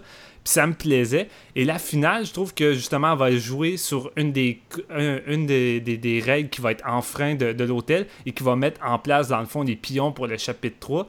Et sais tu quoi, tu parlais justement du manque d'émotion, euh, du fait que tu sais que ton héros va pas mourir, mais toute la mise en place de la finale de Chapter 2, ça laisse présager un, chapitre 3 qui peut justement aller euh, à contre-courant avec ça ou que il y aura plus justement une zone de sécurité avec ce personnage-là et où je vais probablement m'inquiéter pour lui. Je crois qu'ils peuvent vraiment faire de quoi puis qu'on va se dire ben peut-être que John Wick va mourir à la fin. Ça veut pas dire qu'il va s'en sortir. Mm. Fait je sais pas moi le chemin que, que choisi de prendre la finale de ce deuxième chapitre-là m'a vraiment satisfait, même si c'est pas une grosse scène d'action ou une confrontation par la bande, tu viens d'invoquer ce que moi je trouve qui est un des problèmes de ce film-là, c'est-à-dire euh, je trouve que le déroulement de l'intrigue est pénible et ne fonctionne pas. Euh, c'est un film qui prend beaucoup trop de temps à se mettre en place, à justifier ce qui va arriver pour ce qui arrive. Euh, puis ça focus beaucoup à la fin sur sa suite. On dirait que le, film est comme. Il vit pas dans le temps présent, je sais pas. Puis j'ai ça. Des fois, il y avait des scènes dont le montage pour moi ne fonctionnait pas du tout. Euh, il y, y, a une scène à un moment donné qui est très longue où John, justement, s'en va assassiner une femme. On en a parlé tantôt. J'adore cette scène Ah, je la déteste. Il est ah seul avec elle. Dans... J'étais sûr que tu allais aimer cette scène-là parce que d'un point de vue esthétique, euh, comment ah, c'est fait, c'était Rien à dire. C'est très beau. Rien à dire du point de vue esthétique dans rien dans ce film-là. Il y a effectivement des moments que j'ai adoré. La scène dans le, le, labyrinthe au miroir à la fin, là, comme tu disais. Ça, c'est une des meilleures scènes du film. Là. C'est fou. Puis toute l'espèce de course-poursuite après qui a fait son assassinat, justement, euh, en premier dans les, égouts, ensuite, justement, avec le, le, henchman, son némésis un peu. C'est malade, tout ça. C'est très hot. Mais cette scène-là dont on parle, l'assassinat en soi, c'est long, ça sert pas à grand chose. Dans le fond, la fille se suicide parce que essentiellement ça déculpabilise John de ce qu'il s'apprête à faire. On dirait que c'est juste là pour qu'il reste sympathique aux yeux du spectateur. Puis c'est long, puis ça s'étire. Puis t'es comme, à quoi ça va servir dans le futur? Euh, que, ce soit aussi long leur interaction parce que je l'ai jamais vu avant, puis je ne reverrai plus jamais après. Puis ultimement, c'est ça a très peu de remous. Sa mort a des remous, sa mort fait bouger l'intrigue, mais son existence, non. En tout cas, c'est beaucoup de choses comme ça que j'ai l'impression qu'il y avait des moments que je comprenais pas le trip, même si en même temps, j'aime beaucoup le, tout ce que tu as dit, là, le world building. Euh, c'est vraiment ce qui est intéressant dans John Wick par rapport aux autres films de ce style-là. C'est l'espèce de côté Harry Potter, là, qui a un monde souterrain de tueurs avec une logique interne, des codes, une monnaie t'en as parlé. Ça, je trouve ça intéressant. Je trouve vraiment que c'est quelque chose que, que l'exploiter, c'est ça qui donne sa, spécificité à John Wick. À part peut-être le sommelier, là, que j'avais juste l'impression que c'était une espèce de pub géante pour les compagnies de guns américaines. Surtout quand le fusil qu'il prend, c'est comme le fusil qu'ils ont utilisé, euh, ben, que le, tueur d'Orlando avait utilisé dans Boîte de nuit, le AR-15. il est là à le prendre, puis ça adore l'air beau. je suis comme, ah, non, un, un, peu too much, mais oui, j'aime beaucoup le, c'est ça, j'aime beaucoup l'espèce de côté Harry Potter avec des guns qui arrivent à développer là-dedans. Tout ça, ça m'intéresse, mais il y a du mou dans, cette histoire-là. C'est pas intéressant. Puis Ken Reeves, vous l'avez dit, très limité comme acteur. Je sais que le rôle de John Wick est fait sur mesure pour lui. Ça ne demande pas trop de range émotionnel. Ça demande beaucoup d'aptitude physique. Puis ça, il y en a. Mais ah, là, tu t'accroches pas à lui, puis il y a personne d'autre à s'accrocher à part lui. Toutes les autres, il est dessus. Ben justement, je pense que c'est de la construction de son personnage qui fait toute la job. Puis on, va sauter une étape parce que après notre sujet principal, on va avoir un, genre de top pour terminer, euh, l'épisode. Mais Kenny Reeves, c'est pas un grand acteur. Tout le monde le sait. C'est pas un acteur qu'on va retrouver dans les tops de mes acteurs favoris de tous les temps. Mais c'est c'est pas forcément un mauvais acteur dans le sens que faut juste lui donner un personnage qui va être fait pour lui, un, personnage qui va le guider dans son jeu. Et c'est pas mal juste ça qui va l'aider justement à, jouer des rôles correctement, si on veut, dans les films. Puis globalement, il est spécialisé surtout dans les films d'action. Dès qu'il essaie de, sortir de sa zone de confort, puis il suffit de penser à Knock Knock. Euh, malgré, malgré, que, malgré que je pense que dans, de temps en temps, dans Knock Knock, Kenny Reeves est capable d'être bon, mais il est capable d'être vraiment mauvais. Fait que c'est ça dépend de la scène aussi. Ouais, ça dépend de la scène. Mais je sais pas, moi, le, personnage de John Wick, la manière qui est amenée, la manière qui est écrite, le build-up qu'on fait, le boogeyman, euh, le, le, bonhomme 7 heures, le, le, scénariste s'occupe tellement de donner de la viande à ce personnage-là que Keanu Reeves pourrait pas dire un seul mot de tout le film, ça changerait pas le fait que je le trouve badass puis hot comme personnage, il est charismatique à cause de la construction du scénariste qui, écrit ce personnage-là. Fait pour moi, ça, ça m'a pas gêné de, mon point de vue, mais je peux comprendre, Marc-Antoine, ce que tu veux dire clairement. Un autre truc qui m'a qui m'a vraiment euh, fait triper dans John Wick 2 aussi, c'est les espèces de, de money call écrits à l'écran. C'est quand même assez original. Il y a c'était plus ou moins là dans le premier, mais il y a vraiment des, des trucs, là, des, des one-liners assez épiques dans ce film-là qui sont euh, très très bien euh, posés avec le rythme du film. Puis il y a tout le temps une genre d'écriture qui apparaît à l'écran. ça, je trouvais que ça, ça amenait quand même de quoi un petit peu, un petit peu sauter, un petit peu. Euh, pas humoristique, mais quasiment parce que t'es comme Ah, oh, t'adhères à ça en même temps parce que ça fit avec la scène d'action qui vient de se dérouler. Là. Mais il y a un petit côté humour de temps en temps qui plane sans que ça soit de la comédie. Il y a une scène où que John Wick puis son fameux Nemesis, c'est parfait, t'as dit ça, Marc-Antoine. Finalement, je pense que je vais tout le temps l'appeler son Nemesis. Là. sont, sont, en train de marcher dans, un, dans une station de métro, puis avant de se rendre au métro, euh, il y en a un qui est au premier étage, puis euh, John Wick est en bas, puis il commence à se tirer à coups de gun au silencieux pendant qu'il y a Oh, plein de monde wow. alentour, mais tu sais, personne s'en rend compte. Mais sur le coup, la scène est, est drôle, tu ris, mais c'est hot aussi en même temps. La manière que c'est fait, c'est- vraiment cool. Je sais pas, j'ai vraiment. La plupart du monde dans la salle trouvait ça drôle, mais pas parce que la scène est ridicule, c'est juste parce que la manière que la situation arrive est, est fun et est drôle en même temps. De la façon que c'est amené, c'est du génie, je trouve. Là, Ah, justement, parce que c'est c'est un, c'est un méga comic relief dans une scène qui est très très sérieuse scénaristiquement. là. C'est euh, c'est un autre des, moments forts du film, selon moi. Puis même en dehors des scènes d'action, moi je tripe, je me suis pas emmerdé. Je veux dire, la une de mes scènes favorites justement, c'est euh, après que les John Wick et son Nemesis euh, se soient bataillés, ils se retrouvent dans l'hôtel, fait qu'ils sont obligés d'arrêter de se battre. Puis ils vont prendre une genre de pause au bar, puis je sais pas, toute la petite conversation que les deux vont avoir, je trouve ça vraiment vraiment nice. T'as comme des, des temps morts, mais pour moi c'est des temps morts agréables. Je te dirais que la scène avec Lawrence Fishburne, c'est peut-être le moment que je trouve un peu, euh, un peu down du film, dans le sens que j'ai vu le film une deuxième fois aujourd'hui. Et euh, c'est le moment où je me suis dit, ok, la scène, elle, elle m'excite moins, elle m'intéresse moins avec ce personnage-là, qui semble être surtout euh, être là pour l'installer pour le troisième film. Là, on se doute que Lawrence Fishburne va avoir une plus grosse Ouais. importance dans le chapitre 3. Mais en dehors de ça, euh, moi, la- l'autre scène où il va tuer sa victime dans l'espèce de bain, de, de, bain, salle de bain à Rome, euh, la manière que c'est tourné, la conversation que les deux ont en même temps, même si c'est pas du, grand dialogue à la Quentin Tarantino, je, je trouvais ça intéressant. Puis, comme on l'a dit, visuellement, le film claque. Fait que j'étais absorbé. Le gars, là, ok, je, je m'emporte sur plusieurs sujets, là, mais euh, désolé les gars. mais le réalisateur fait un travail incroyable avec les miroirs dans ce film-là. Il fait des mouvements, des plans où que logiquement on serait supposé voir la, la- caméra, mais il y, a- tout le temps une manière de, de, de faire un trick puis de, de, de, jouer avec ça. Puis non seulement ça arrive durant l'assassinat, mais toute la finale du gunfight dans les miroirs à la fin, ça a dû être un putain de bordel de, de, de chorégraphier ça, de faire ça pour faire en sorte qu'on qu'on arrive à, à- à filmer les scènes sans que l'équipe technique soit visible. Je veux dire, c'est vraiment, il y a vraiment eu un travail de ouf là-dedans. là. Euh, Aujourd'hui, le, le réalisateur de Tokyo Drifter est décédé et je regardais ça, puis ce film-là me fait quand même penser au John Wick. Je sais pas si tu trouves en termes de style euh, visuel. euh, Maintenant t'en aussi un peu. Oui. Euh, et euh, évidemment, c'est une triste nouvelle. Moi qui est un grand amateur de cinéma asiatique, de toute façon, vous allez le découvrir au fur et à mesure qu'on va faire des épisodes. Ça se peut fortement qu'on en parle. Mais Tokyo Drifter, euh, c'est un grand classique et ce réalisateur-là nous a offert plusieurs pépites. Et je veux, je veux juste lui rendre un petit hommage en disant que c'est très triste. On a perdu un très grand réalisateur. Mais maintenant que tu le mentionnes, Marc-Antoine, oui, je trouve que quand on va euh, vérifier un peu les photos puis le côté euh, technique visuel du film de Tokyo, Drifter, on peut voir, euh, on peut voir des, liens avec John Wick et je suis curieux de voir si le réalisateur a justement des influences là-dedans. Je serais curieux de voir de quoi il s'inspire pour justement faire ses films. Faut dire qu'il y avait deux réalisateurs dans le premier euh, John Wick. Là, il y en a juste un des deux qui est revenu. L'autre fait. euh, je pense que l'autre s'occupe présentement de Deadpool 2.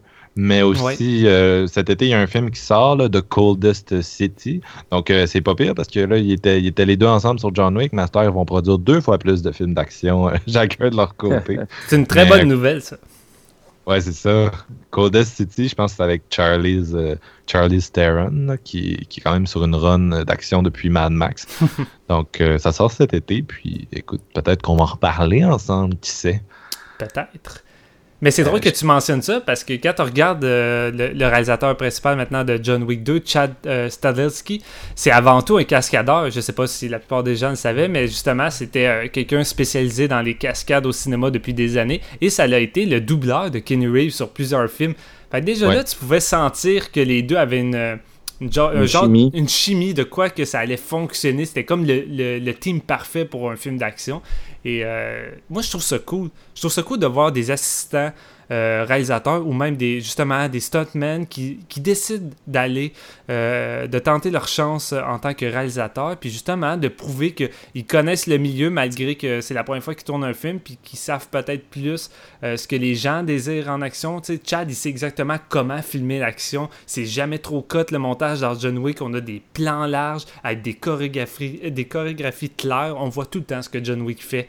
Puis c'est ça qu'on veut dans un film d'action, que ça soit lisible et non Et moi, j'encourage les, réalisateurs ou les, euh, les, les stuntmen ou les assistants, peu importe, qui veulent tenter le coup euh, en tant que réalisateur avec un premier film. Regarde, John Wick 1, ça a été euh, une méchante belle surprise pour tout le monde et je crois qu'on pourrait peut-être faire plus de belles découvertes si on laissait la chance à d'autres dans cette voie-là. Euh, tu parlais d'action lisible et non brouillonne. Ben, L'exemple parfait, je pense, c'est euh, la scène dans John Wick 2, justement, après, après qu'il ait tué la, la, dame dans les couloirs, dans, dans les tunnels, si on veut. Je pense que l'action se déroule vraiment dans le noir.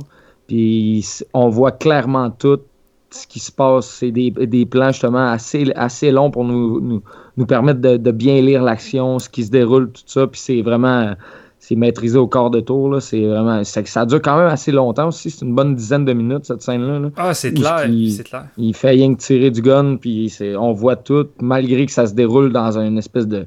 de c'est pas des catacombes, mais des espèces de tunnels sous la ville. des genres de petites cavernes. Puis c'est vraiment, vraiment risqué de faire ça, parce qu'entre les mains d'un autre réalisateur, décider de tourner une scène d'action dans une espèce de de grotte euh, avec quelques spotlights un peu partout. Là. Euh, ça aurait pu être un méchant bordel. Puis je pense notamment au réalisateur de Alien vs Predator 2 qui, euh, qui, maîtrise zéro la noirceur avec l'action. Mais là, tu vois que, que Chad sait qu'est-ce qu'il fait, puis que chaque petit coin de lumière compte, puis il s'arrange tout le temps pour que John Wick, le personnage, soit dans une position où qu'on puisse voir ce qu'il fait, les prises qu'il fait au moment qu'il tire. Et non, vraiment, cette scène-là, malgré la noirceur, c'est du bonbon. Là. Donc, je pense, je pense que ça, ça, fait un peu le tour. Euh, avez-vous l'impression, à moins que le silence était juste. non, ben, je pense qu'on a fait le tour, à part que si on ferait juste euh, donner des éloges à toutes les scènes d'action. Mais je veux mentionner aussi euh, la soundtrack de Brian Tyler, que je le moi, le thème de John Wick, je le trouve écœurant, il me donne des frissons et je trouve que ça s'adapte bien au film. Euh, moi, c'est une soundtrack qui me plaît beaucoup et euh, non, c'est ça, j'aime beaucoup aussi la musique. Il n'y a pas grand chose que j'aime pas de John Wick dans le fond. J'y trouve vraiment bon avec l'action. Vos notes pour ce film-là, ce serait quoi, toi, Steven? Euh, J'espère ne pas te faire graisser des dents, Marc-Antoine, mais moi, j'y vais avec un solide 4.5 sur 5 honnêtement, j'ai pris mon pied et euh, non, littéralement, c'est une nouvelle référence. John Wick vient me redonner espoir euh, au cinéma d'action euh, Hollywood d'aujourd'hui. Je grince pas des dents. Tu as eu du bon spectacle, tu as eu ce que tu voulais. C'est le genre de film que je comprends que les gens tripent, puis en même temps, je pense que ma position est défendable aussi. Moi, ce serait un 2.5. J'ai eu du fun le temps que ça durait, mais c'est pas un film que je reverrais. C'est trop long pour ce que ça a à offrir. Puis, oui, les scènes d'action, j'espère qu'elles vont inspirer d'autres cinéastes, mais j'espère qu'elles vont inspirer des, scénaristes plus compétents surtout. euh, toi, JF, ce serait quoi ta note?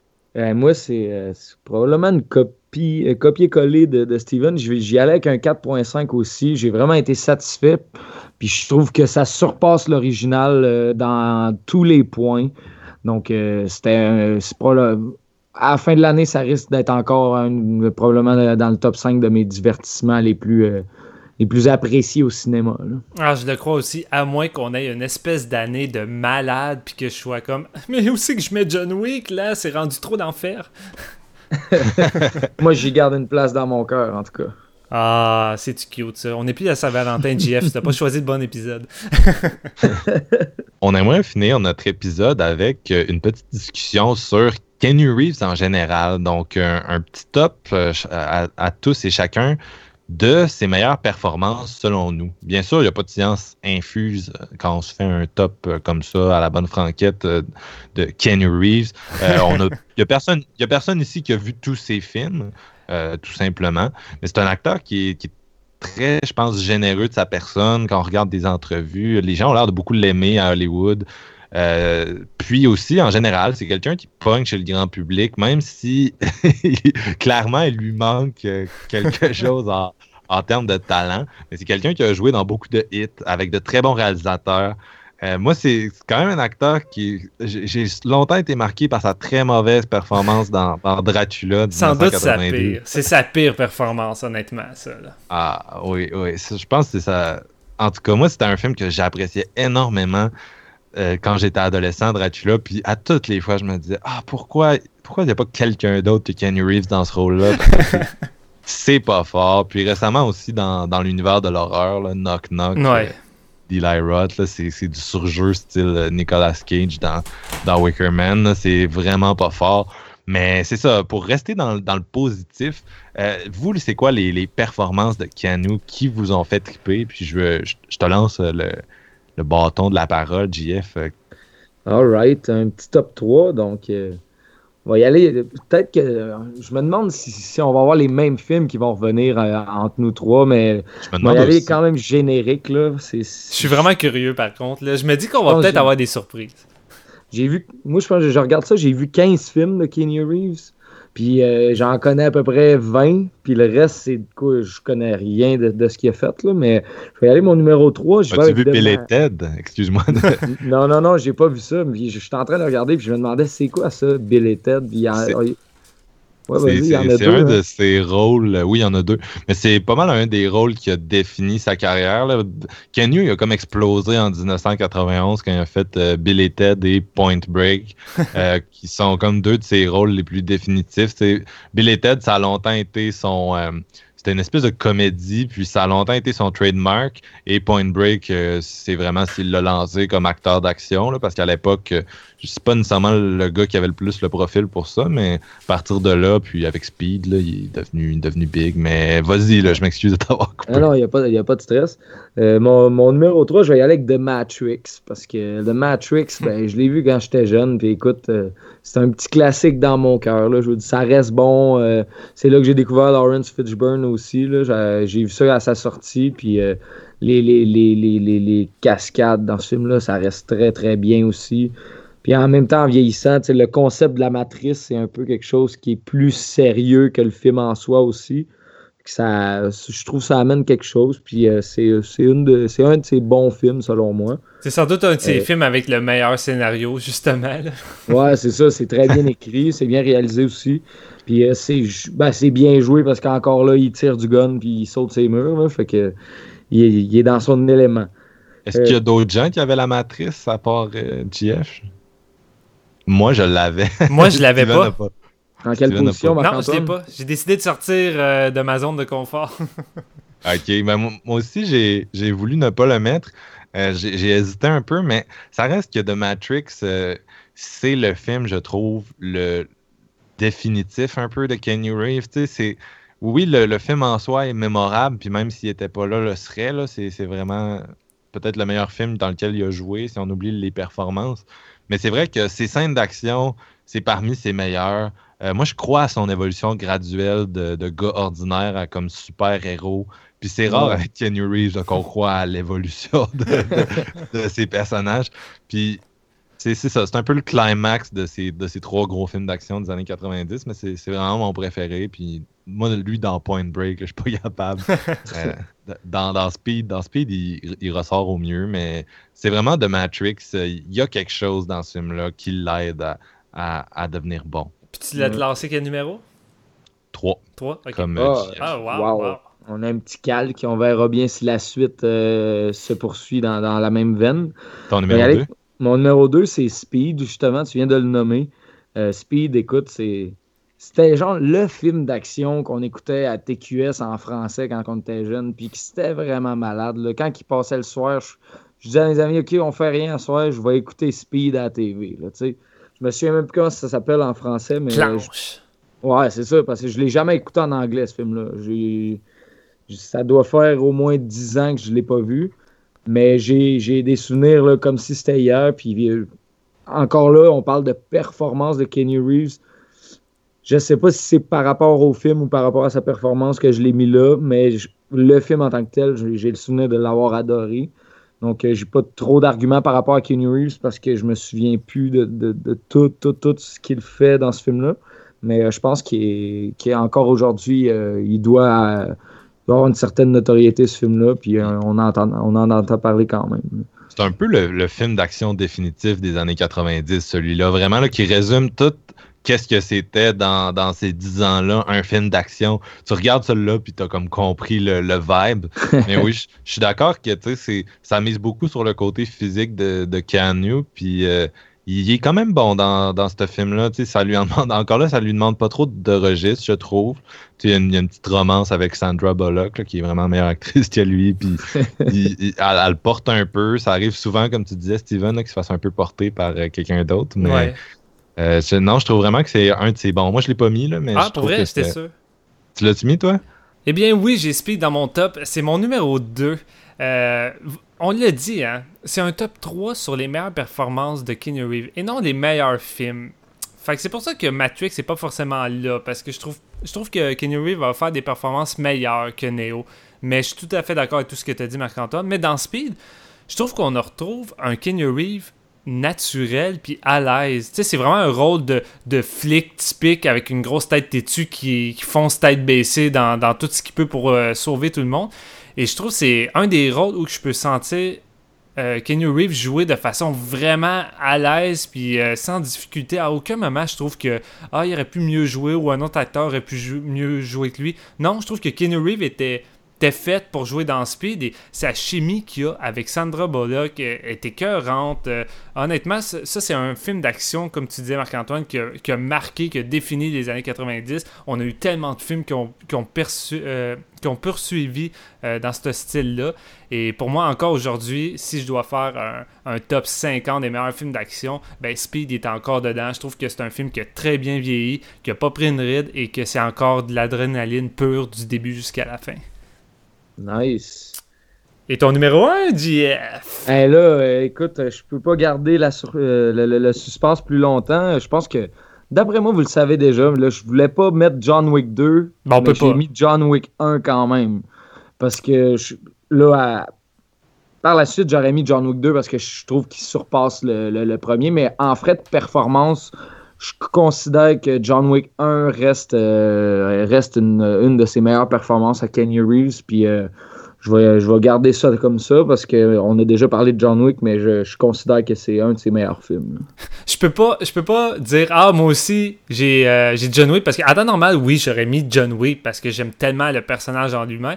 Mais c'est le fait que je me suis dit, ah, on fait un épisode sur John Wick, après avec un top 3 de Kenyu. Fait que je vais éliminer John Wick. Mais toi, Jean-François, t'es allé dans l'autre direction, puis je me dis, ah, ben, euh, c'est dommage, peut-être que j'aurais dû inclure euh, John Wick, mais euh, je, ne suis pas capable. Je me dis que j'ai peut-être des choix plus originaux dépendant de ce que Marc-Antoine va avoir, parce que lui, il est silencieux dans son coin. On se dit, ah, Marc-Antoine va peut-être nous arriver avec un film comme Les Remplaçants, le super film de football de Kenny Reeves, ou je sais pas, quelque chose comme ça. I Will Survive. j'ai Knock Knock numéro 1. oh boy, oh boy. J'ai hâte d'entendre. Ouais, toi, toi, Speed, tu l'as mis en, quelle position?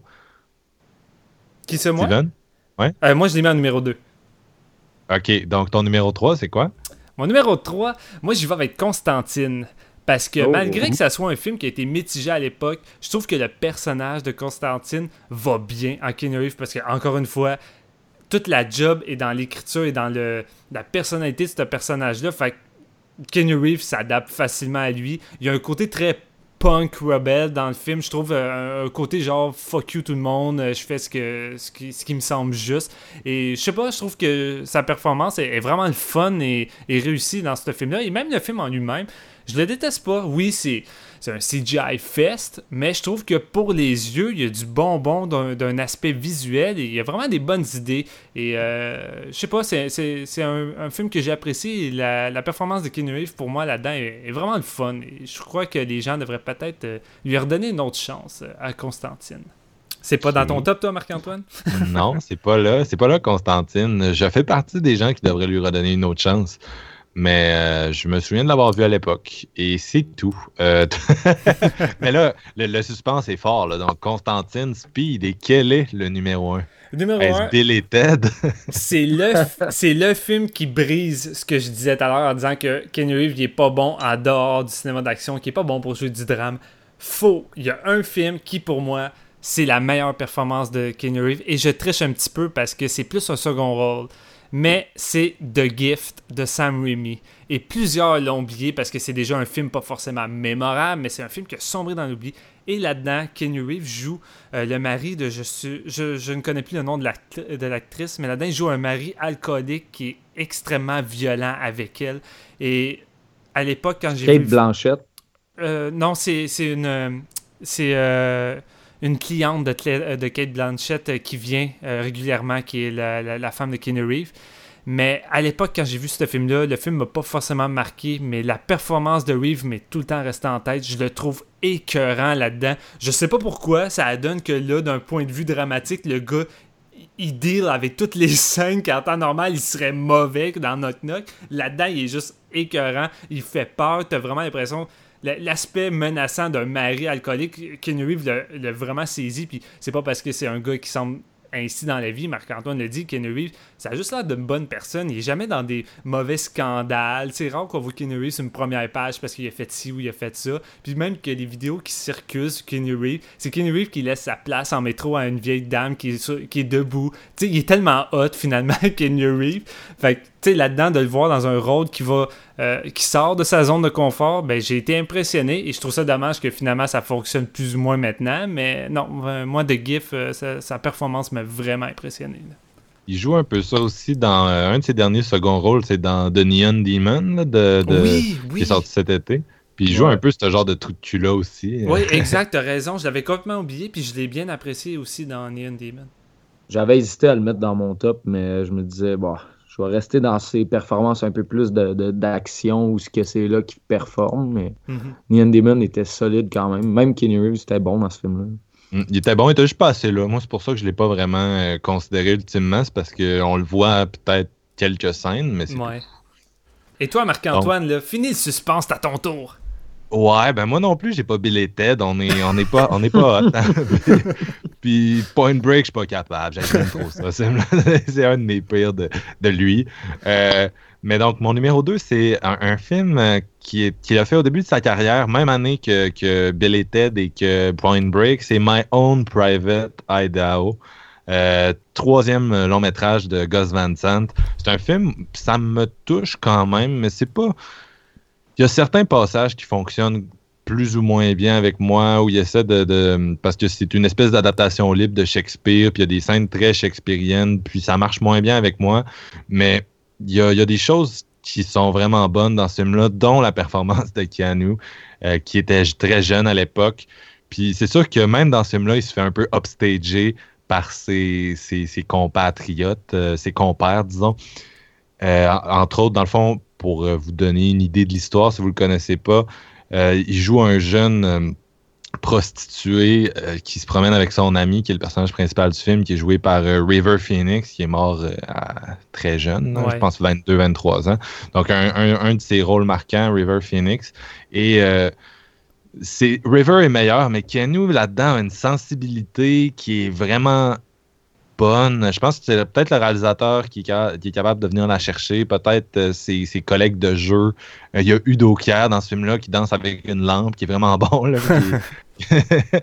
Mais c'est ça, il, réussit à développer quelque chose de, super intéressant chez Canu, puis c'est vraiment un, de ses rôles, moi, que je trouve accompli. Euh, puis dans ce style-là aussi, il, y a, River's Edge, qui est un des premiers films, un film d'ado où Crispin Glover puis un, autre gars essaye comme de, se débarrasser d'un cadavre parce qu'il y en a un qui a tué sa blonde puis Keanu il est comme moralement euh, dans un genre de dilemme c'est un des premiers films c'est moins bon mais c'est un peu dans le même registre de performance puis je sais que c'est très culte là, Reverse Edge chez une certaine génération. Aujourd'hui ça a l'air quand même oublié euh, puis mon numéro 1 accrochez-vous euh, Devil's Advocate ah, je m'en doutais un petit peu. Je m'en doutais un petit peu. Et, tu sais, je, je garde un mauvais souvenir de ce film-là parce que j'ai vu ça à une époque euh, où j'étais trop jeune et que j'ai vraiment pas aimé ça. J'ai découvert le film à super écran puis ça m'a vraiment euh, emmerdé comme film. Et je me suis dit, crème, s'il y a bien un film que je devrais revoir quand je, je checkais un peu la liste de Kenyu pour essayer de me faire mon top 3, j'étais comme, L'avocat du diable, j'ai pas revu ça. Tu sais, c'était avec Al Pacino, puis finalement, tu regardes les notes. Les notes sont fucking bonnes sur, euh, sur le net, puis les, les gens disent que c'est un film vraiment underrated. Fait que je suis comme, ah, faudrait que je le revoie. Fait que le fait de voir que tu, tu, le mets au numéro 1, ça confirme que je devrais lui donner une autre chance. Peut-être ou peut-être pas. Qu'est-ce que tu allais dire? Ah, je, vais me confesser. Moi, je l'ai. j'ai jamais vu Devil's Advocate, mais avant de, commencer le podcast, il me restait un peu de temps pour regarder un film. Puis là, j'essayais de, regarder le plus de films de Kenny Reeves possible que j'avais pas vu. Mais vu que celui-là était deux heures et demie, je me suis dit, ah, je vais en écouter un plus court pour me laisser le temps de, faire mes trucs. J'ai regardé Chain Reaction. Puis maudit que c'est de la merde, Chain Reaction. Ah, man, tu m'encourages pas. Je viens de l'acheter justement parce que je voulais oh, l'écouter avant le top. J'ai pas eu le temps, mais là, tu m'encourages pas. Il est sur Netflix en plus, Steven? Il est ah, Netflix. pas pour vrai c'est de la merde, là, mon gars. C'est de la merde. fait que là, je me suis dit, j'aurais peut-être pu prendre la demi-heure de plus pour écouter Devil's Advocate, puis arriver flush pour le podcast, puis avoir vu un bon film à la place. Fait que là, tu m'encourages au moins, Marc-Antoine, à le regarder éventuellement. Là. Ouais. Moi, c'est un des, un des premiers films de Kenny Reeves que j'ai vu avec euh, justement Speed et The Matrix, qui était tellement gros quand on était jeune. Et euh, je sais pas pourquoi j'aime ça autant, Devil's Advocate. Honnêtement, là, je, je peux pas te garantir, Steven, que tu vas te mettre à capoter en le revoyant. Euh, il joue contre Al Pacino, puis Al Pacino, ça fait.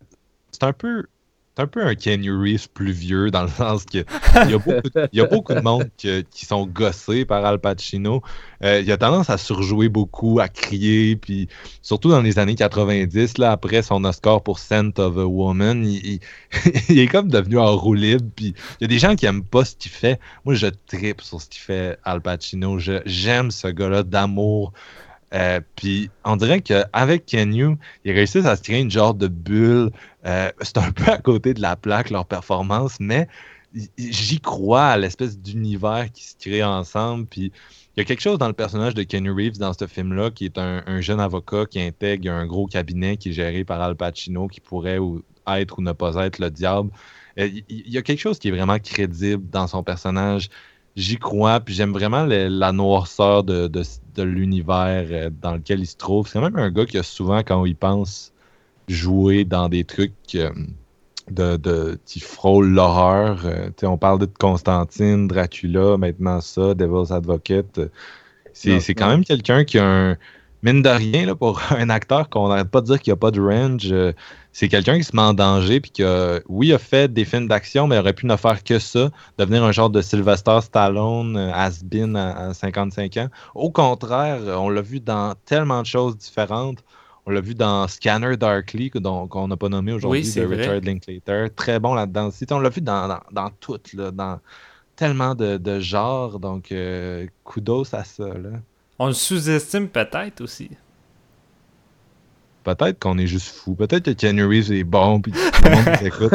ah, de quoi tu parles? Il est pas bon. J'ai réécouté Point Break hier, puis je t'assure qu'il est pas très bon là-dedans. Là. Ah non, non, non, effectivement. Bref, ça, ça, fait un peu, ça fait un peu le tour de notre premier épisode de, séance de minuit. Oui. Euh, on, on, est, on est très content, je pense, hein, du résultat. Moi, en tout cas, je le suis. Mais Satisfait. Hein. Ben, la glace est brisée. Je pense que c'est ça le plus dur, de briser la glace après le, premier épisode. Après ça, ben, c'est une question de suivre euh, la rivière, puis ça va devenir euh, de plus en plus fluide. Fait que moi, je trouve, je trouve ça nice. Vraiment, j'ai vraiment apprécié, apprécié notre euh, premier épisode. Ben, ben oui. c'est ça, c'est ça. Puis si vous nous écoutez, ben soyez un peu indulgents avec nous. On va s'améliorer, on va se, on va pogner nos marques et puis, euh, comme tu dis, hein, on suit la rivière. Euh, j'ai quand même hâte de, faire la suite. Ah, moi aussi. Avez-vous une petite idée pour euh, le, prochain épisode? Quel genre de film qu'on voudrait traiter? Ou... On pensait peut-être faire un film qui sort vendredi sur Netflix. Réalisé par Macon Blair, et je n'ai plus le titre en tête exact, donc euh, ça va pas bien. Mais je crois qu'on va rester un peu silencieux là-dessus parce qu'on a comme au-dessus de 3 ou 4 choix dans les prochaines semaines de films qui sortent pratiquement en même temps. Fait que dire lequel va être le deuxième épisode, ça va être difficile, mais tout ce qu'on peut dire, c'est que ça va être varié et on va toucher un peu euh, à, tout, à tous ces genres-là. Là. OK. Donc, on, va finir ça en musique. Euh, cette semaine, on a choisi une tonne de, Childish Gambino, qui est oh. euh, le, nom d'artiste du comédien Donald Glover. Euh, vous le connaissez peut-être si vous écoutez la série Community ou si vous avez euh, jeté un œil à l'excellent film Magic Mike XXL. Et non, euh, c'est pas du sarcasme. Euh, j'aime vraiment, j'aime vraiment beaucoup Magic Mike XXL. Et si vous connaissez pas Donald, vous allez bientôt le faire parce qu'il joue Lando dans, dans, le nouveau Star Wars, celui sur le, la jeunesse de Han Solo. Donc, il joue le jeune Lando. ça va être cool, ça. ça va être cool. Oui, oui, ça va être ça va être trippant. En tout cas, c'est un bon casting de, de l'avoir pris lui. D'ailleurs, il a gagné aussi, je pense, on parle d'affaires qu'il a faites là, en, cinéma télé, mais cette année, pour la série Atlanta, que je pense qu'il a coécrite et qu'il euh, dans lequel il joue un des rôles, il a gagné des, Golden Globes. Donc, euh, c'est quelqu'un qui est en train de devenir big, mais en plus, ben, il fait de la musique parce que l'album de, Childish Gambino, euh, dont on a pris une tune, ben, c'est son troisième, puis c'est peut-être son meilleur. Il part sur une espèce de trip funk qui est vraiment agréable. Et la tune qu'on a choisi s'appelle The Boogeyman, en hommage bien sûr à, Monsieur John Wick. Donc, euh, écoutez ça, puis on se revoit bientôt pour un épisode 2.